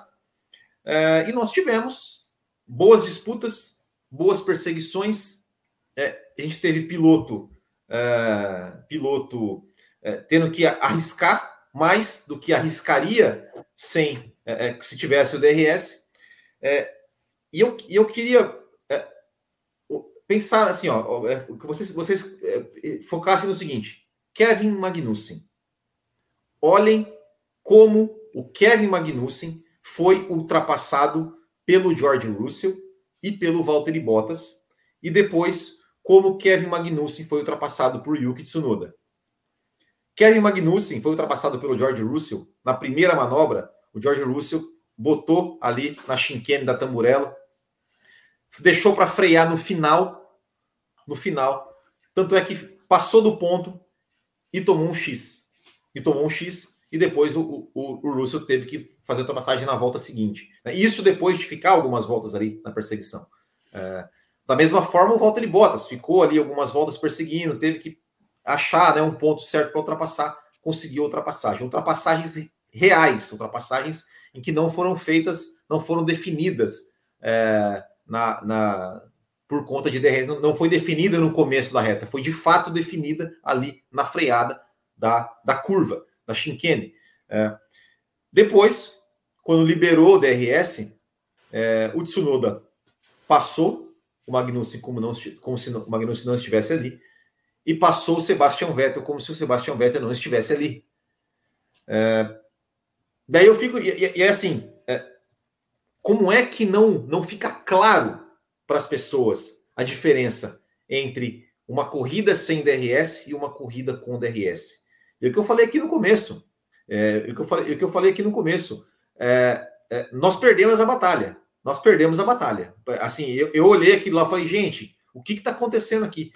Eu vi, eu, eu tava no, né, eu fico assistindo a corrida é, ao vivo e fico no Twitter. E as pessoas, fãs, jornalistas, a direção de prova, libera o DRS logo para ter alguma emoção na corrida. Libera o DRS logo para a gente ter alguma coisa. E eu olhava assim, eu, eu, eu, eu respondi alguns, falei assim, gente, mas eu, tô assistindo outra corrida porque não é possível, não é possível que a gente viu ali perseguições, a gente viu, a gente viu disputas, a gente viu ali né, pilotos realmente fazendo, lutando em igualdade de condições, e a gente viu pilotos passando na reta, passando na reta ali com, no começo da reta. É que eu falei, é, eu, eu gostaria e a, gente, ver... e a gente viu também, né, Will, não ultrapassagens acontecendo, o que garante Exato. mais voltas de disputa. Exato. Porque se tivesse o DRS e a ultrapassagem acontecesse, acabava ali a disputa. Exato. E, e assim, até o superchat aqui do Vitor Frutoso, que eu coloquei no Twitter isso, falei, o pessoal está mais preocupado com qualidade, com, com quantidade, do que com a qualidade das, das, das ultrapassagens. Poxa, eu gostaria, eu fico pensando, será que sem o DRS Será que o Tsunoda passaria o Vettel com aquela facilidade que ele, que ele passou? Será que de repente o Vettel não, não poderia ter segurado o Tsunoda algumas voltas e de repente ter chegado ali o Magnussen, ter chegado, sei lá, o Albon, ter chegado o Ocon? Não, não sei. Será que não? É, porque foi muito assim, sabe? Eu falei, gente, não é possível que vocês não estão vendo, vocês não estão vendo como, como é mais legal, como é mais, como é mais difícil para o piloto, como é mais é, é, é mais corrida sem o DRS do que com o DRS. Mas, infelizmente, nós perdemos essa batalha. Nós perdemos a batalha. Isso, isso para mim, assim, nesse final de semana ficou claro. Nós perdemos a batalha. É, eu havia até o Matheus, o Matheus Pucci, durante a transmissão, falou, né, que ele estava assistindo pela, pela, transmissão internacional. Na hora da corrida, ele falou que o David Croft é, estava pedindo para a direção de prova é, colocar o DRS para dar movimentação na corrida. É, então, é, infelizmente, nós perdemos essa batalha. Né? A Fórmula 1, para a Fórmula 1, é, o, que, o, que, o que foi passado para eles, não, tá vendo? Ó, precisa de DRS, porque as pessoas estão pedindo DRS, estão pedindo que, que coloque DRS. Então, infelizmente, essa batalha nós perdemos. O DRS vai continuar na Fórmula 1, pelo jeito, vai continuar na Fórmula 1 aí, porque é o que as pessoas querem, infelizmente. O Matheus ficou com isso, então, né? É, registrando mais algumas mensagens aqui, Fábio Campos, para você comentar. Como temos muitas mensagens de DRS, vamos registrar algumas. O no name, né? Agora falta descobrir. Já descobrimos que a comatora é, é, mulher. Agora precisa descobrir o nome do no name. Estou feliz por, enfim, ver um pouco de potencial desses carros após 34 voltas sem DRS. Porém, decepcionado com a Sky Sports e Mercedes implorando pela liberação do DRS. O Maico Oliveira, meu Deus, decepcionado com a transmissão da Sky britânica, ansioso e agonizando pela direção de prova, não liberaram o DRS mais cedo, triste. Abraços a todos. E o Felipe Augusto, saudação, meus caros, como estão? Tivemos uma corrida por muito tempo sem DRS e que foi liberado mais tarde. Tivemos até algumas ultrapassagens, mas é evidente que quando acionado o DRS ajuda muito. Minha dúvida é: todas aquelas melhorias que esperávamos ajudar nas ultrapassagens não surtiram tanto efeito e por isso ainda é preciso DRS? Ou a pista e as condições climáticas realmente interferem na performance do carro, meu, carro, meu caro Fábio Campos? Meu carro. é... Quase saiu. Vamos lá. Vamos lá, Raposo. Vamos analisar. Eu acho que a gente tem que mergulhar aqui na discussão de uma maneira sempre buscando né, fazer uma discussão diferente. Né? É, primeiro, vamos analisar a sprint é, eu fiquei me perguntando o que, que, é melhor, né? As 21 primeiras voltas, as 21 voltas da sprint ou as 21 primeiras voltas do Grande Prêmio do domingo. Embora seja uma existe um fator que pesa a favor da sprint, que foi a ultrapassagem do primeiro sobre do segundo sobre o primeiro, que é um fator simbólico muito importante. Não é o fator que deve em si resolver a parada. É, não é simplesmente o simbolismo que deve decidir se se está tudo bem ou está tudo errado, é, mas o simbolismo pesa. E embora a ultrapassagem do, do Verstappen sobre o, o, Leclerc, embora de DRS, não foi uma ultrapassagem ruim, não foi uma ultrapassagem é, fácil, não foi uma ultrapassagem feita pelo sistema. É, ali aconteceu de encaixar. E Imola mostrou como que é muito difícil essa, essa discussão, como ela é muito ampla, porque a gente teve na sprint um, um monte de ultrapassagens bem é, é, que, que, funcionaram, é, algumas que funcionaram e um monte que não existiu, digamos assim, porque eu não gosto de chamar o DRS de ultrapassagem. Ultrapassagem, no meu conceito, é disputa de, que envolve o braço, ou freada, ou arrojo, ou técnica, ou motor, ou vácuo. Às vezes pode, o cara passou ali é, sem DRS e foi uma ultrapassagem que às vezes o cara não, não teve muito esforço. Mas é o conceito de ultrapassagem. Porque é aquilo, né, Raposo? Você está andando na estrada, e o Raposo faz muito isso, e vem um carro e te passa. Simplesmente passa. É, quando você tem muitas faixas, ele não te ultrapassa. E essa é a diferença do DRS. O DRS ele causa trocas de posição, ele, troca, ele faz passagens, não necessariamente ultrapassagens. Mas essa é a grande discussão, que aí eu vou, eu, eu, eu não tô, eu não vou muito na, na, na, com o Will no, no sentido de achar que nós perdemos a briga. Eu acho que a briga vai ser eterna, a briga tem que continuar. A gente teve neste final de semana a chance de ganhar uma batalha. É, porque é aquele negócio, ganhou a batalha, mas não ganhou a guerra. É, acho que a gente teve a chance, que vai ser desperdiçada, provavelmente, porque uma enorme, uma, uma parcela enorme da imprensa não faz o papel que eu acredito que é do juramento de quem é formado em jornalismo, que é defender o, o defender o que é bom para o público, não defender os interesses daquilo que você cobre, seja política, esporte, seja o que for, arte, cinema. Eu adoro fazer comparação com o crítico de cinema. Então, Raposo, é, a gente teve no sábado um exemplo de como é complexo o assunto, porque a gente teve algumas que funcionaram, outras que não. Mas aí veio o domingo. E aí veio o domingo em que o problema, né, muito bem dito aqui no chat pelo Eric, é, é uma game, gamificação na Fórmula 1, né, que negócio aperta e vai lá e faz, e o, o sistema faz o serviço.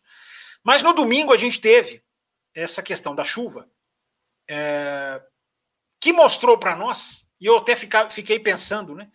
O quanto a pista molhada, claro que ela pesou, claro que a pista úmida pesou. Mas a gente viu na pista úmida esse carro fazer coisas que o outro não fazia, que é ultrapassagem na variante alta. Imola teve corrida com chuva. A gente tem uma base. Gressini, Gressini. Gressini. Olha eu já caindo. Tem que me lembrar. Estou falando que eu não lembro das coisas. É... Nós tivemos ultrapassagem na Rivasa. É... A gente tem ultrapassagem que o outro carro não fazia. Me parece, Raposo, vamos entrar na discussão. Me parece, eu tive nas duas rivasas, que são, para quem não sabe o nome das curvas em Imola, são as duas últimas curvas, para ficar bem fácil da pessoa lembrar. Eu nunca tive uma sensação de sucesso do novo carro tão grande, de efetividade do projeto do novo carro. Porque os caras seguiam na rivasa todas as voltas. Os caras não perdiam na Rivasa como perdiam antigamente, em todas as curvas do seu do calendário da Fórmula 1. É impressionante quem puder rever a prova, reveja como os carros conseguem contornar a Rivasa próximos uns dos outros. O que justifica o pensamento que a gente tem aqui desde o início do ano. É, a gente tem que ver o carro. A gente, a gente falta ver qual é a grande discussão aqui no café. Não é com ou sem, não é simplesmente mais o com ou sem é como usar esse sistema e assistir o que, que é o novo carro. A gente teve 35 voltas para assistir o que, que é o novo carro e não nos decepcionamos. Não nos decepcionamos. Não foi a melhor corrida do mundo? Não foi. Mas é o segundo exemplo que a gente tem. Porque em Abu Dhabi, 2018, houve um problema no DRS. Eu até achei esse meu tweet na época, porque eu gosto de pegar o que eu tuitei na época. É, dizendo não foi um desastre as 18 voltas de Abu Dhabi. Abu Dhabi. Abu Dhabi e Imola. São dois exemplos em pistas que não favorecem ultrapassagem. E a gente tem exemplos bons.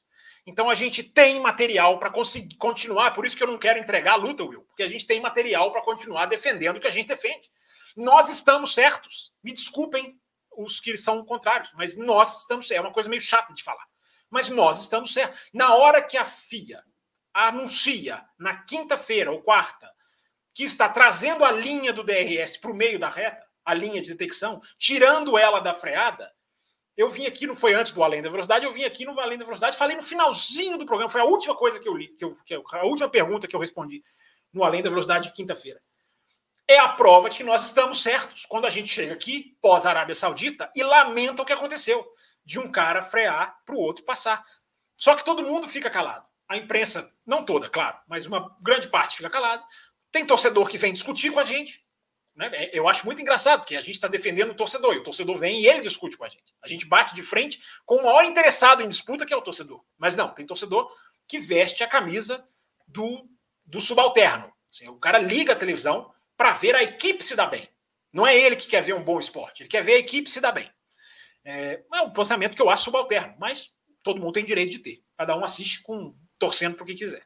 Mas quando a gente vem aqui e lamenta a Arábia Saudita, a gente tem a prova de que a gente está certo na hora que a FIA vai e muda o local da linha. Numa clara reação.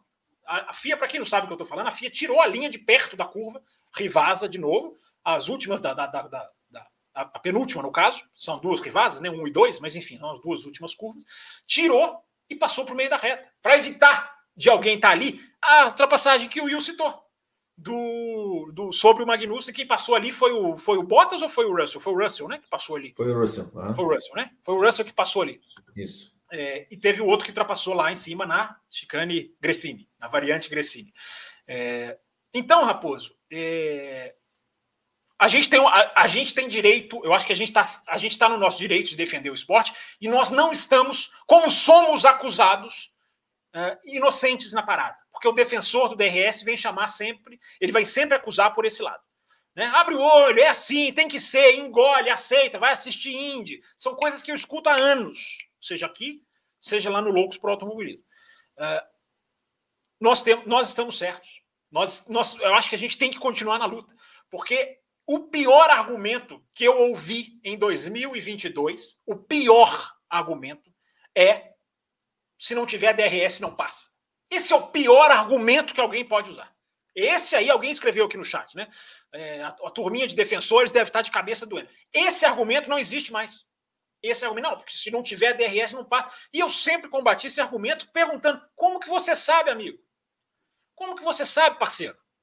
Que não passa? Você não viu. O carro tem quatro corridas, quatro com DRS. A gente teve agora meia prova sem. E a gente viu coisas numa pista que é um horror para ultrapassar. Gostamos de Imola, é clima legal, é Ferrari, é Tifose, é Senna. É, Imola, Imola tem uma coisa diferente, é muito melhor ver Imola do que ver Qatar no sentido de, de, de atmosfera. Mas não é uma pista de ultrapassagem. Não é, não é, não é. Este carro pesado desse jeito, esse é o próximo passo para a Fórmula 1 pensar. Porque o DRS devia servir para isso. É, ele ajuda e nós vamos dar o próximo passo para tirá-lo. É, isso eu acho que existe essa chance, Will. Essa chance existe. Essa chance existe. Porque os caras, se houver pressão, e os caras sabem, os caras sabem, o próprio Pat Simons, que criou esse carro, o próprio Pat, Pat Simons fala uh, que a ideia era deixar só para passar retardatário. Então, os caras sabem. Só que a maioria finge que não acontece. O café não finge que não acontece. O café não cansa de discussão. O café não cansa de tema. Então, Raposo, para já caminhar aqui para o encerramento do comentário, é, a gente viu que é possível, a gente viu que o carro segue o outro, o projeto é perfeito? Não é. Acabei de falar dessa questão do peso, essa questão é grave, essa questão em pistas como Imola, é, é, é, o carro é muito pesado, pouco ágil, no sentido de, de, de, de, num momento ali no final da reta, que muitas vezes era necessário. Mas o carro segue o outro na rivasa. Segue muito de perto. Então, o que, que eu falei desde o começo do ano? Se o carro segue o outro de perto, por que você não vai diminuir a abertura? Evidentemente, ela vai ser mais assintosa. É um mais um igual a dois. Se o carro está seguindo o outro de perto e ele tem uma asa muito mais é, vertical, é um mais um. Ele vai ter mais efeito do que o ano passado. E eles sabem disso muito melhor do que eu. Porque eles são mais inteligentes do que eu e porque eles criaram esse carro. Então, eles sabem disso. Então, basta querer mudar. É só isso que falta na Fórmula 1. A mentalidade, que é outra tecla que a gente bate aqui há quantos anos, Raposo? É a mentalidade esportiva, que infelizmente, né, Will? Aí eu sou obrigado a te dar razão. A mentalidade anti-esportiva não é que é anti-esportiva das pessoas torcerem para acontecerem coisas ilegais ou ruins ao esporte, não. É a pessoa, o, o, o enorme número de pessoas que liga a televisão para não ver o esporte. Eles ligam a televisão para assistir quem vai ser o melhor, quem vai ser primeiro e quem vai ser segundo, quem vai ser terceiro. Não importa se o esporte for pisoteado. O tanto de gente que veio defender a ordem da Mercedes de deixar o Pérez passar, até contra gráficos, né, Will? Até contra o gráfico teve o cara que veio e falou assim: não, o seu gráfico não resolve nada porque o da Mercedes é muito melhor do que o seu. Então me mostra o da Mercedes. E chama a nossa análise de rasa ainda por cima. Então, assim, as pessoas querem defender. As pessoas querem defender as equipes. Nós queremos defender o esporte. E defender o esporte é clamar, Raposo, agora jogando para você, é clamar que o DRS seja ajustado. Ele ainda é necessário? Talvez seja. Não como ele está sendo hoje. Ele tinha que ser de baixo para cima. Não como eles estão fazendo. De cima para cima. De cima para mais ainda. É isso, Raposo. Muito bem, vou registrar mais mensagens. Tivemos muitas mensagens. Então, Wellington França, é, meus amigos. Exatamente na nona volta da corrida da sprint, o Reginaldo Leme comentou sobre a ultrapassagem do Pérez em cima do Magnussen, dizendo o motivo de o DRS ser ruim e trazer brigas superficiais. Será que aos poucos o pessoal está enxergando o grande desastre que é o DRS? O Lucas fala, né? Finalmente tivemos uma crítica ao DRS e as ultrapassagens artificiais na transmissão. Só me chatei com o Reginaldo Leme em um ato de visível parcialidade contra ser uma ultrapassagem feita pelo Pérez sobre o Magnussen, enquanto em Deus as corridas do Hamilton no Brasil no passado com 400 ultrapassagens de DRS.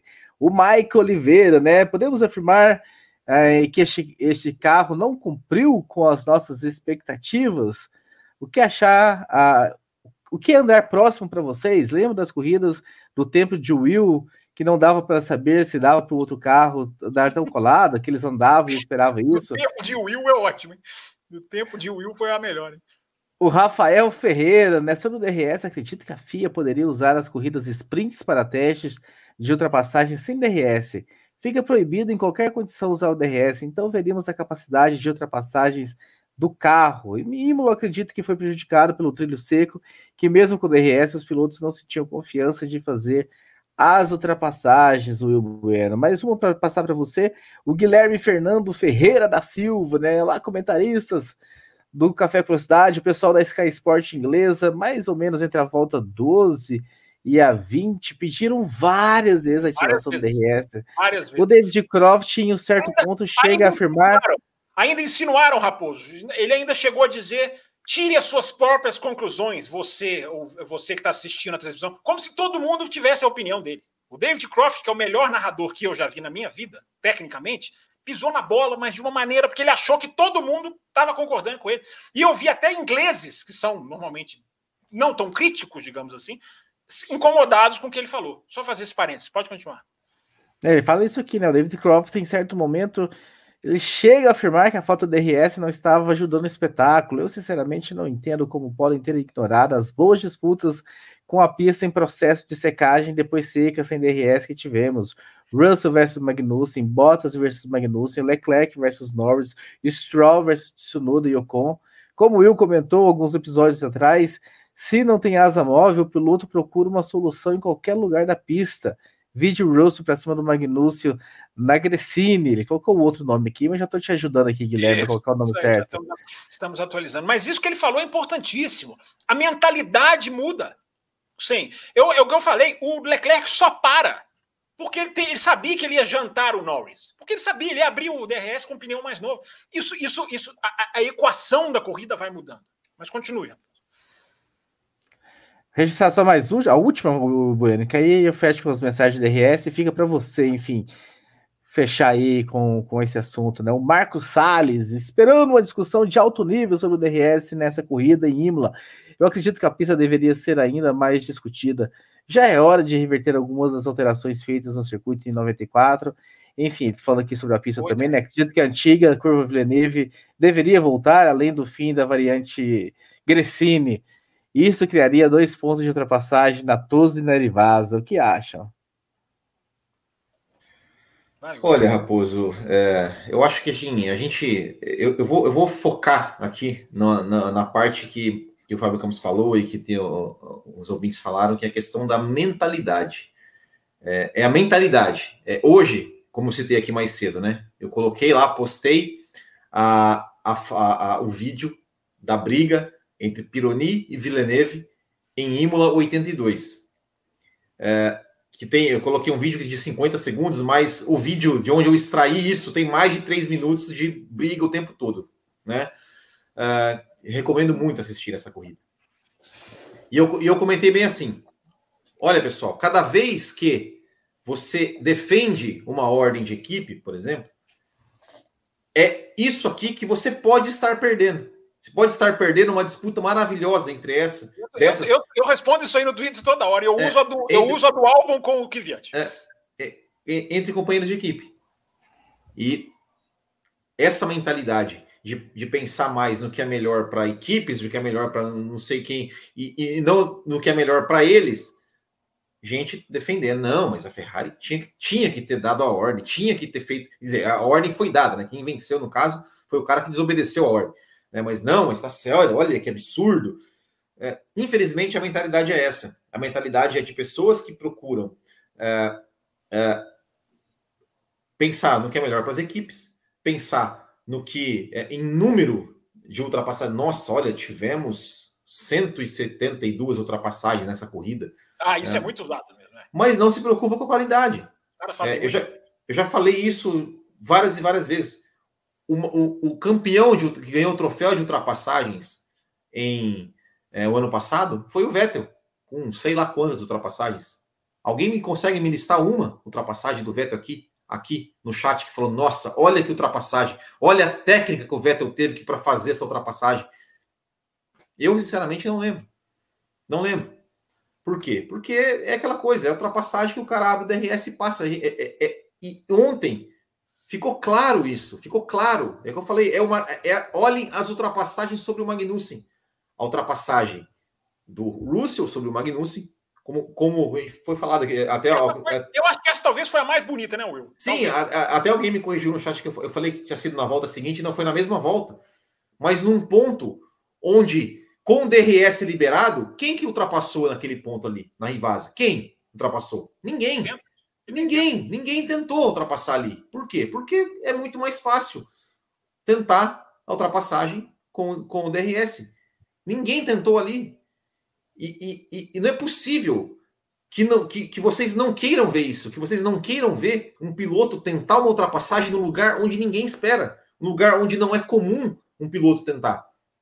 Eu quero ver isso. Eu quero ver isso porque é aí que saem as coisas bacanas da corrida, as coisas bonitas que a gente vai falar. Nossa, olha só onde o Russell tentou, onde o Russell colocou o carro para tentar ultrapassar. É ver o Russell freando ali no limite para tentar pa passar o Magnussen e passar por cima da zebra e tomar o X. Porque se, se, se tivesse o DRS ali naquela hora, o Russell ia, ia, ter passado antes ali, passado, acabou. Não ia ter, não ia, não ia, a gente não ia ver isso. É a, é, é a pergunta que eu faço. Será a, a, ultrapassagem do Tsunoda no Vettel? Meu Deus do céu, eu olhei aquilo e falei, gente, não é possível que vocês acham isso legal. Ótimo, ó, ótima corrida do Tsunoda, claro que muito bacana o Tsunoda chegar, chegar na sétima posição. É claro, é claro que é ótimo, né? Muito, muito, muito bom. Mas será, será que sem DS o, o Tsunoda passa, eh, passou o Vettel como se o Vettel não tivesse ali, gente? isso não pode ser normal numa corrida, por mais. Porque nós estamos falando de AlphaTauri e Aston Martin. Se eu não estou enganado, são são, são as acho que as duas últimas equipes, ou, ou tá entre as três últimas equipes do campeonato. Não tem uma diferença assim de carro para o cara passar daquele jeito que ele passou.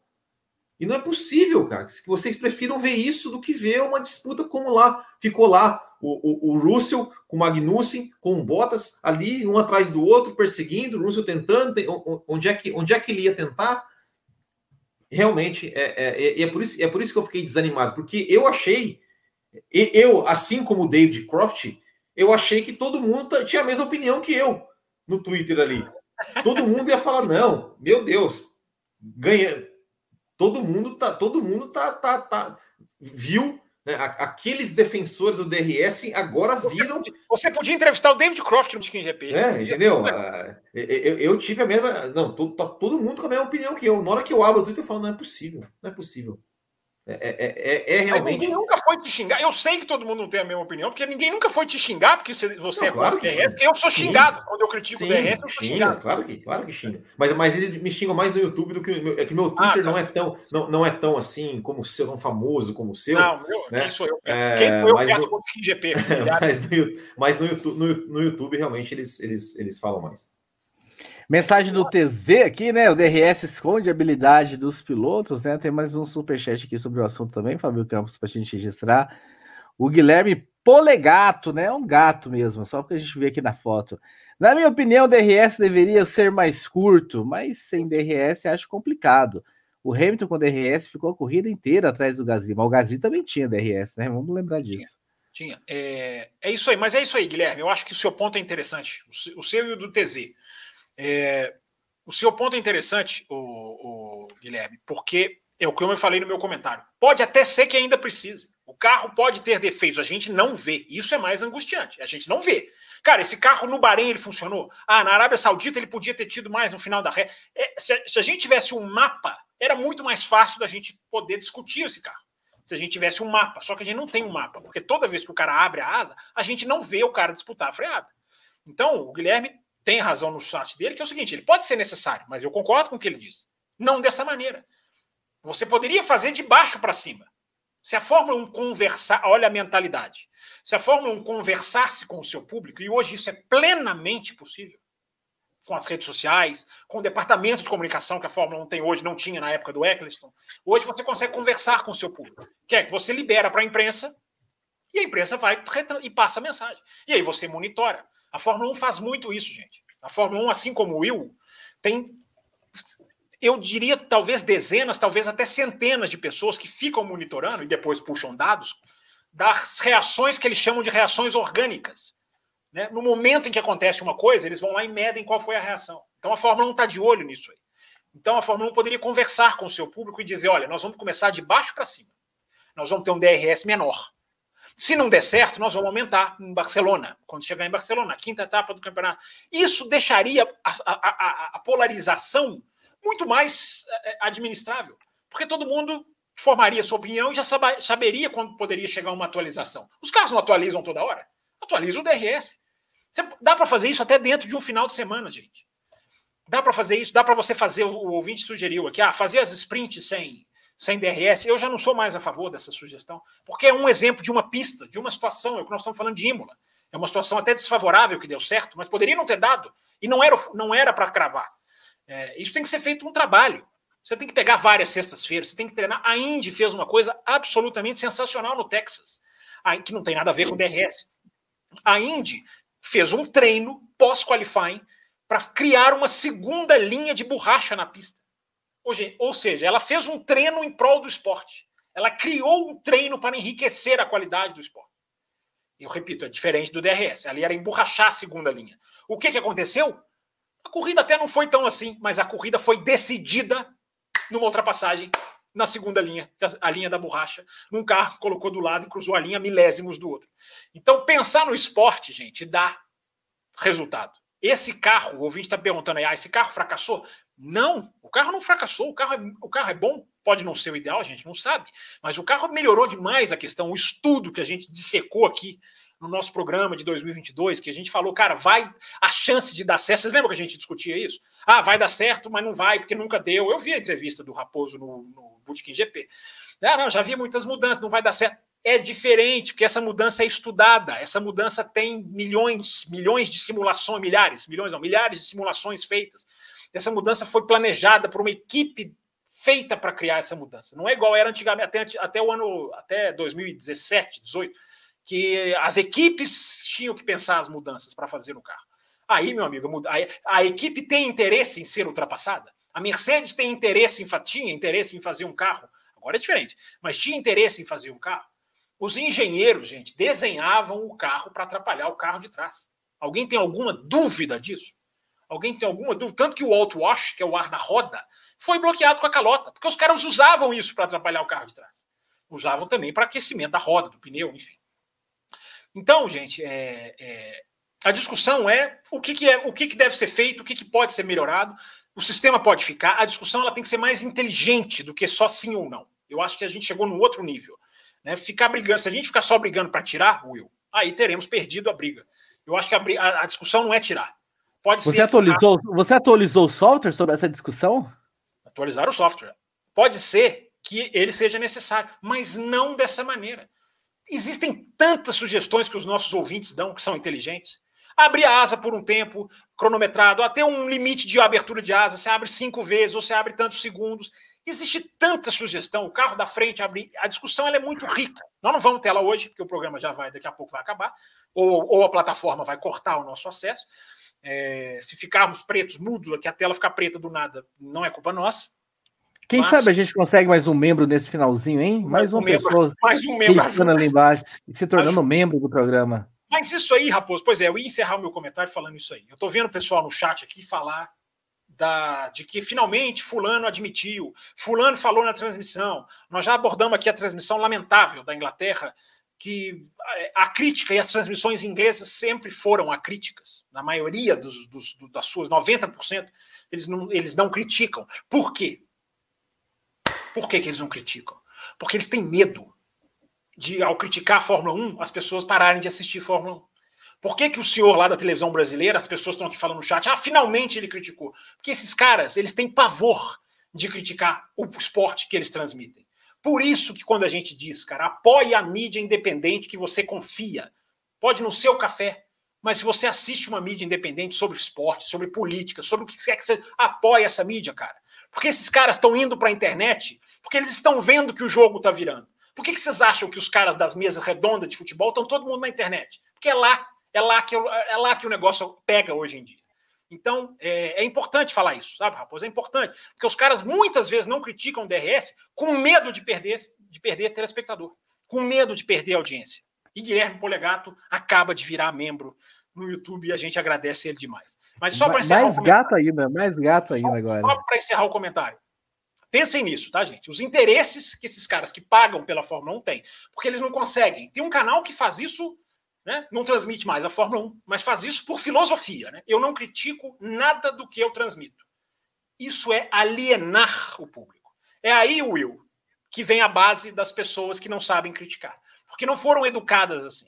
E é por isso que eu digo sempre: o ouvinte do café é um ouvinte diferenciado que é um cara que entende a crítica. Ele pode não gostar do Fábio, ele pode não gostar do Raposo, ele pode não gostar do Will. Mais um, mais um. Daqui a pouquinho a gente, a gente, a gente lista todo mundo. Mais um acaba de se tornar membro. Por quê? Uh, ele pode não gostar, mas só dele ser ouvinte do café, ele entende a discussão, ele entende o valor da crítica. Então, Raposo, eu acho que é isso. Acho que a gente já debateu muito esse tema. Sobrou mais aqui, viu? Para quinta-feira. Sobrou mais o que dizer aqui para quinta-feira. Mas eu não vou me estender mais, não, que eu já falei muito hoje. Estou falando quase mais do que vocês, que é raro. Eu quero, eu quero só pedir, então, pro, pro Guilherme Poligato e pro Vitor Frutuoso. Vitor Frutuoso, acaba de frutuoso, se tornar Frutuoso, frutuoso que entrem no cafévelocidade.com.br, no site, lá tem um campo de mensagem, envie o número do celular de vocês lá naquele campo, para que vocês sejam adicionados no grupo exclusivo do WhatsApp. O pessoal do grupo dos apoiadores, amanhã a gente tem três pessoas novas chegando, hein? Amanhã vai ser movimentado uh, o grupo. Olha, o Rodrigo Avelar também, é isso, Fábio Campos? Acaba de se tornar. Ó, o programa não vai parar, não, viu, Raposo? Não vamos... Como é que nós vamos encerrar o programa ganhando membros? Vamos estender. Traz tema de volta aí, Ferrari, Red Bull. Não vamos acabar o programa. Will Bueno, pergunta, pergunta para você, Will Bueno, do Antônio, mensagem do Antônio recebido. Amigos do café, Norris no pódio e Ricardo em último na pista. Já está na hora da McLaren procurar outro piloto? É uma boa pergunta, viu? viu? Porque assim, o, o, a, questão do Ricardo, assim, é, ele está andando próximo do Norris, né? Está andando próximo do Norris, embora atrás, mas está andando próximo do Norris. É, eu não acho que o Ricardo ontem cometeu assim um erro grotesco de, né? Meu Deus, o que o Ricardo fez? Ele tentou ali colocar na zebra, deu o carro, né? Deu uma, uma, uma traseirada ali, acertou o Sainz, enfim. É, e depois tentou é, voltar com pneus, com pneus Acho que ele voltou com pneus é, duros, né? Que ele voltou para ir até o, pra ir até Olha o final. Aqui, peraí. Vai falando é, aí que eu vou olhar aqui. É, e, enfim, não deu certo, não conseguiu se achar na corrida. É, enfim, desempenho, é, é, resultado péssimo. só que assim, o, o Ricardo, se eu não me engano, é o último ano de contrato dele, né? Não, não, 2023. 2023. Bom, eu, só que o Ricardo tem um, tem um detalhe, né? O Ricardo ele é um cara, digamos, caro para a McLaren, né? Para a McLaren, no sentido de financeiro mesmo da coisa. É, não sei se a McLaren vai mandaria ele, tiraria ele é, já do, do, do, do contrato, é, caso ele não tenha, não consiga ter um desempenho bom em relação ao, ao Lando Norris. Repito, ele está andando atrás, mas não está andando tão atrás como andava lá no começo do ano passado. Mas precisa é, andar, é, é, é ser mais constante e principalmente conseguir converter aí performance em resultado. É, realmente foi, foi um final de semana muito ruim aí com o Daniel Ricardo. Oh, Raposo, eu estou tão feliz com os novos membros. Você está no mudo, Raposo. Fábio Campos, para você comentar também sobre McLaren, é, eu estava no mudo. Vai. É, eu quero que você comente sobre McLaren, mas como esse assunto foi tão tratado no Drive to Survive, quando é que nós vamos marcar aquele programa especial para apoiadores? Assim que a gente, assim que a gente, assim que a gente marcar, pura e simplesmente assim que a gente tiver uma data. Agora me fale antes para eu assistir, porque eu ainda não assisti nenhum. É, mas enfim, é. vamos fazer, vamos fazer. Se for de interesse de fazer, vamos fazer. É, se os ouvintes quiserem também, os apoiadores, aí eles que decidem o conteúdo deles. Mas vamos fazer. Se você quiser, você é o chefe, você decide, a gente faz. É, agora, posso, posso pegar deixa para falar da McLaren ou tem alguma mensagem então, sobre. Então assista e, e comente sobre a McLaren. É, eu acho que assim, o acidente eu concordo com o Will. O acidente do, do Ricardo com o Sainz é uma coisa de largada, né, gente? Não, se fosse uma coisa do cara entrar no meio e rachar. Agora, já é uma boa mudança da direção de prova, né? Porque. É, ele, aliás, respondendo ao Will aqui, o Ricardo foi o único que fez três paradas, ele e o Leclerc, né? O Leclerc naquela questão de parou, bateu e voltou e parou de novo para trocar a asa. Mas o Ricardo fez três paradas. Ele para na volta dois, por causa do acidente, põe um intermediário, de novo, porque estava chovendo, Aí ele é o primeiro a parar na 16, para o primeiro a arriscar, é, para tentar o pneu seco, e, e aí ele põe o amarelo. E aí depois ele para de novo na 30, aí é desespero. Aí ele para de novo na 30 e, e ele põe o branco para ir até o final. Não precisava, né? Talvez eles não tivessem mais amarelo novo, porque todo mundo parou com 18, 19 voltas e foi até o. Todo mundo não, né? Muita gente parou com 18, 19 voltas e foi até o final com o amarelo. Por que, que o Ricardo colocaria o branco na 30? desespero, né? Tentar fazer alguma coisa diferente. Desespero no bom sentido, né? É... Obrigado, Fábio Ribeiro, aqui elogiando o café de hoje. Eu estou até sem palavras para agradecer os novos membros que estão apoiando uma mídia independente que vai continuar oferecendo conteúdo graças ao apoio deles. Então, Raposo, eu acho que essa questão do. do, do é, eu acho que a gente tem que falar do Norris, né? A questão do Ricardo é, tá bem explicada aí pelo Will, é um cara caro, enfim, o Will já falou. Eu acho que a gente tem que falar do Norris, né? Porque o Norris é uma estrela é impressionante, né? O, o, o, potencial do Norris. Herdou ali, claro, não iria para o pódio se não fosse o que aconteceu lá na frente. Mas muito rápido. E a McLaren agora deixa muito claro que uma dúvida que eu, pelo menos, acho que muita gente tinha, eu certamente tinha, de que se tinha resolvido o problema na Austrália mesmo. A Austrália ficou muito aquela coisa de é o circuito, é, é, é a pista. Agora não. Imola é uma pista de freada, que tem freada, onde a Red Bull sofreu no Bahrein, porque tem muita freada, e agora a Red Bull, a, a, a McLaren foi bem. Então agora, agora eu acho que essa prova, Raposo, ela, ela é bem clara pelo problema que a McLaren tinha versus o que ela apresentou. Essa pista dá para cravar que a McLaren resolveu bem aquele problema que ela tinha, que era um problema que os caras, o freio não aguentava. Né? Tem a questão da temperatura, Bahrein é calor, Imola foi frio e você pode vedar o seu freio e isso muda todo o jogo. Mas conseguiram um bom resultado. Conseguiram um resultado que dá esperança para o futuro da, da, da McLaren, como diz aqui o Rodrigo Avelar, nosso novo membro aqui no chat. Muito bem, tem alguns assuntos aqui, esses, né, algumas perguntas que chegaram para a gente comentar rapidamente, então, só para a gente. Pai bola, enfim, vamos lá. Vamos, pai bola. Essa aqui é só para Thiago Raposo e o Bueno comentar. Fábio Campos está censurado dessa. Okay. Amigos do café, boa noite. Eu gostaria que vocês comentassem sobre a transmissão da Band, que, ao meu ver, está cada vez pior. O narrador trata a audiência como algo infantil, sempre tentando criar bordões péssimos e chamando os pilotos por apelidos bastante idiotas. Na ultrapassagem do Leclerc no Norris, ainda no começo da corrida, o narrador afirmou ele vem com a asa aberta. Ué, trabalha anos com Fórmula 1 e não sabe o básico que o DRS não é utilizado na chuva? E o que dizer dos comentaristas? O Giafone ainda se esforça, mas o Reginaldo, esse está perdido, erra em várias informações e solta frases desconexas como os bastidores e com o que está sendo transmitido. Não vou nem falar da repórter queridinha que está mais para fofoqueira do que para jornalista. Abraços, Will Bueno. o que, que você acha dessa mensagem, Will Bueno? Concorda, discorda? Qual a sua avaliação?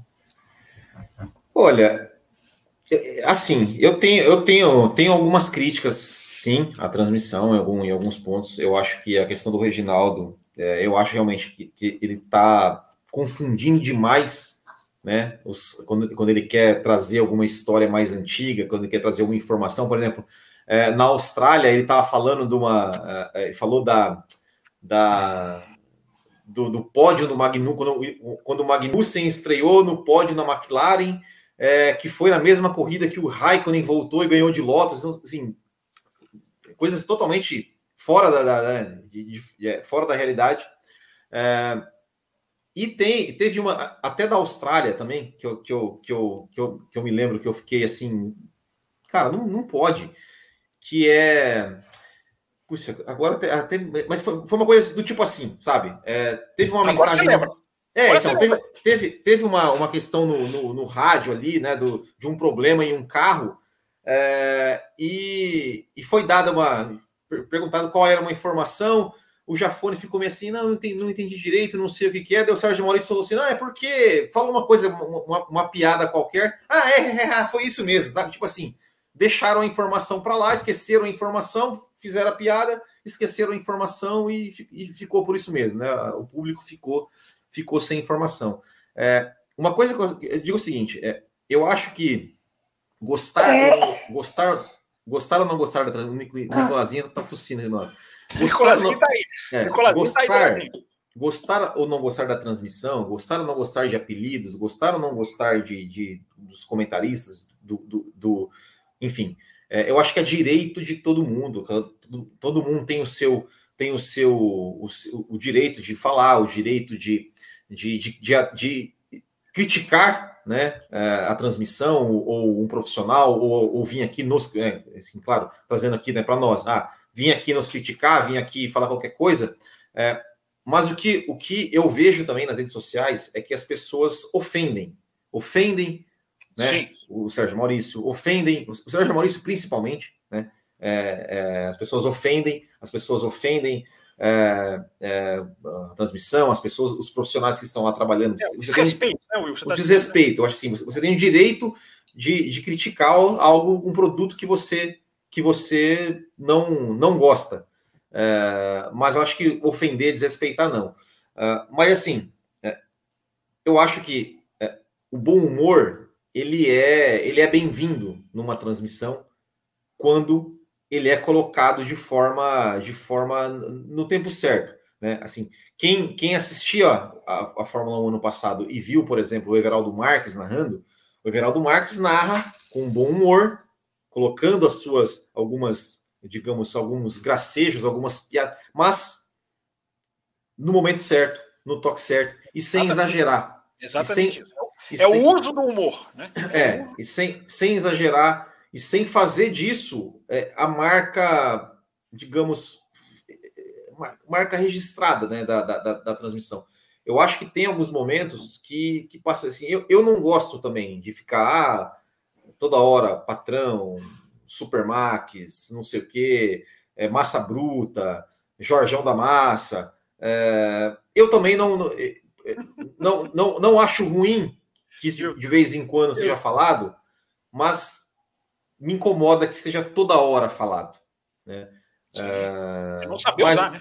É, tem que saber, tem, tem que saber usar. Mas o que, o que, o que realmente mais me, me, me incomoda, né, é, tem me incomodado nesse ponto, é é quando deixam de passar uma informação para fazer uma, uma, uma graça, vamos dizer assim, como no caso, nesse caso da Austrália, que isso me marcou, né? Como as informações do Reginaldo Leme, que são estão realmente desconexas, estão desconexas em muitas coisas quando ele quer falar de passado, ele fala umas coisas desconexas. É, é, mas enfim, né? Eu acho que, que críticas são sempre construtivas. O que não pode é ofender e xingar nenhum profissional que está exercendo seu trabalho. Inclusive a gente aqui, né? Podem criticar a gente e a gente responde sempre no, no, no uma boa. Agora, eu não vou ser obrigado. Eu vou, eu, como eu já fui censurado, eu vou falar sobre esse assunto na quinta-feira. E aí na quinta-feira não tem censura. E eu vou falar sobre transmissões nacionais. Vou, fazer, vou fazer uma, uma, uma breve explanação. Tá assistindo? Hoje tá, tá assistindo escondido? Hoje, não, não. Eu vou falar sobre o caso, para mim, que eu vivi, que eu, né, enfim, que aconteceu esse ano e que eu acho que é absolutamente, que é o que para mim é o mais grave. É, mas enfim, eu não vou, vou deixar no ar aqui. Quinta-feira eu falo sobre isso, porque o tempo está acabando, né, Raposo? E a gente tem até duas é. horas para fechar aqui e você tem três temas rapidinhos aí, vai. Não, eu quero só comentar também sobre esse assunto rapidinho, porque eu, sabe quando começa a brincadeira e perde realmente a mão? É, é isso, é isso. Aqueles, aqueles antigos café velocidade no finalzinho que começava a perder a mão também. O, o, o narrador, o narrador, Fábio Campos, chamou a repórter de pista e ela reclamou porque ela estava tomando café. Ele chamou para ela dar uma informação e ela reclamou, ela reclamou com ele que ele não devia ter chamado, que ela estava tava na hora de tomar o café. Deve uma, isso deve ser uma coisa Drive Survive encenada, né? Não, não é possível. Não, não, não, parece que chegou. Café no, bo no box da Mercedes, né? É, então, assim, chegou nesse nível, assim, sabe, de perder um pouco a noção da, da é. até onde vai a brincadeira, do tanto, até onde é engraçado e o quanto, enfim, tá virando uma, uma zorra, mas enfim. Um é, assunto para quinta-feira. Igual, o Will falou, bom, eu, igual o Will falou, bom humor é legal, mas tem muita gente que quer ouvir para aprender, para saber o que está acontecendo, que não torce para ninguém, e isso os caras não entendem. Né? É igual narrador de futebol. Fulano é o Brasil no tal campeonato, como se todo mundo torcesse para o time que o cara quer que torça. Então, é essa soberba. Enfim, quinta-feira. Quinta-feira. Vai, Raposo. Vamos lá então. O Afonso Cadete, agora é para você, já que você foi censurado do outro assunto. Tem alguma informação sobre o rumor do Alberto Fábrega que indica que dois pilotos irão fazer uma troca direta entre equipes ainda em 2022? Quem poderão ser esses dois pilotos? Não tem nenhuma informação. O Albert Fábregas é um dos melhores jornalistas de Fórmula 1, então ele merece o crédito, mas eu não tenho nenhuma, nenhuma informação, não. É, espero que sejamos Stroll e Latifi.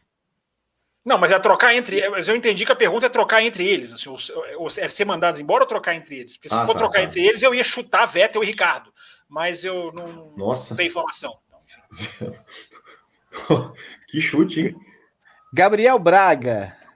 Uh, gostaria de entender por que, que a Red Bull, mesmo no seu período de dominância de Vettel e Weber, sempre teve pouquíssimas dobradinhas. Foram só seis em quatro anos com essa dupla.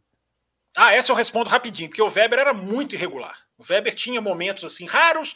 O Weber ele era de uma geração abaixo. Ele era o, o Weber era de um nível muito abaixo dessa geração de hoje. É, eu estou falando dos medianos, tá? O mediano Weber era muito pior do que os medianos de hoje. O Weber era pior que o Gasly, talvez, pior que o Sainz. O Sainz é, é de médio para bom, claro. Mas enfim, o Weber era muito. A, culpa é do Weber. Para mim, é. Não sei se o que, que o Will acha. Enfim, pai bola. Ainda. Concordo, concordo. O Weber, é, é, ele, ele era um cara muito. Quando estava na Jaguar, ele fazia muita classificação boa, assim, tá? fez algumas classificações é boas, é. É, mas também nunca, nunca achei grande, assim, grande coisa do Weber, não. É. Não acho que ele era um Fala ponto ruim. O que esperar mas... de Miami? O que esperar de Miami? É, eu também. Estamos na correria, irmão. Estamos na correria para falar de Marco Weber. É, rapidinho, já que o programa está acabando, é... Olha, o que esperar de Miami é, é uma reta muito grande, que eu tomara que não seja estragada, eu acho que vai.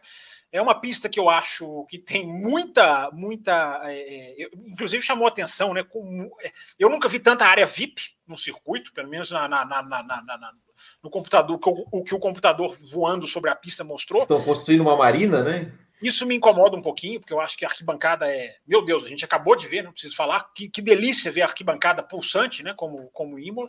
Mas, enfim, isso é só uma observação.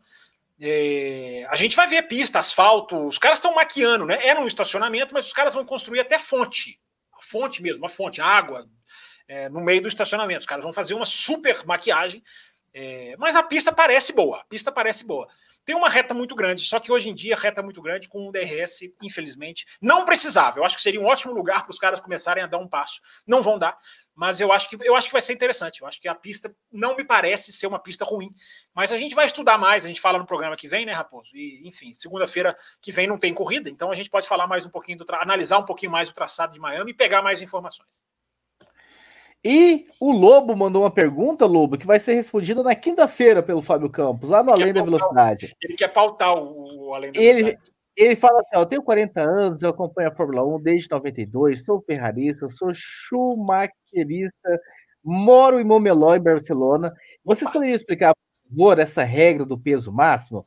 Eu não entendo por que existe uma regra escrita sobre o peso máximo que todos devem seguir e somente uma ou duas equipes estão dentro deste peso. Isso não desclassificaria todas as outras equipes automaticamente? Tiraram o pódio do Vettel ano passado por um par de quilos de combustível, dentre tantas outras chatices com relação ao peso, e agora ignora solenemente esses enormes quilos a mais desses novos carros. Obrigado a todos. E o Will Bueno, quem é melhor, Jack Stewart ou Fittipaldi? Nossa, que pergunta Nossa. difícil, mas eu acho. Emerson ou Jack? Eu não sei responder porque eu não vi. O Will viu. Eu também não vi. Não, eu também não vi. Também não vi. O Will viu. O Will viu. O Will viu. O Will viu. Não vi, não. Eu gostaria. Olha, gostaria muito. Gostaria muito de ter visto, mas não, mas não vi. E não sei, é difícil. Não sei, não sei dizer. Não sei dizer. Fábio Campos, você tem, você responde em três minutos para a gente terminar em duas horas, ou você joga para quinta-feira na Além da Velocidade? 1h59 e 30 aqui, Raul. Você tá, o seu reloginho tá errado. Eu só vou dar, agradecer todo mundo e chamar quinta-feira tem Além da Velocidade. Valeu demais. Valeu a todos os novos membros. Manda o telefone de vocês lá no grupo no cafévelocidade.com.br. Até mais, até quinta-feira. Tchau. Termina aqui Café com Velocidade, o mais tradicional podcast sobre corridas do Brasil. Café com Velocidade, a dose certa na análise do esporte a motor.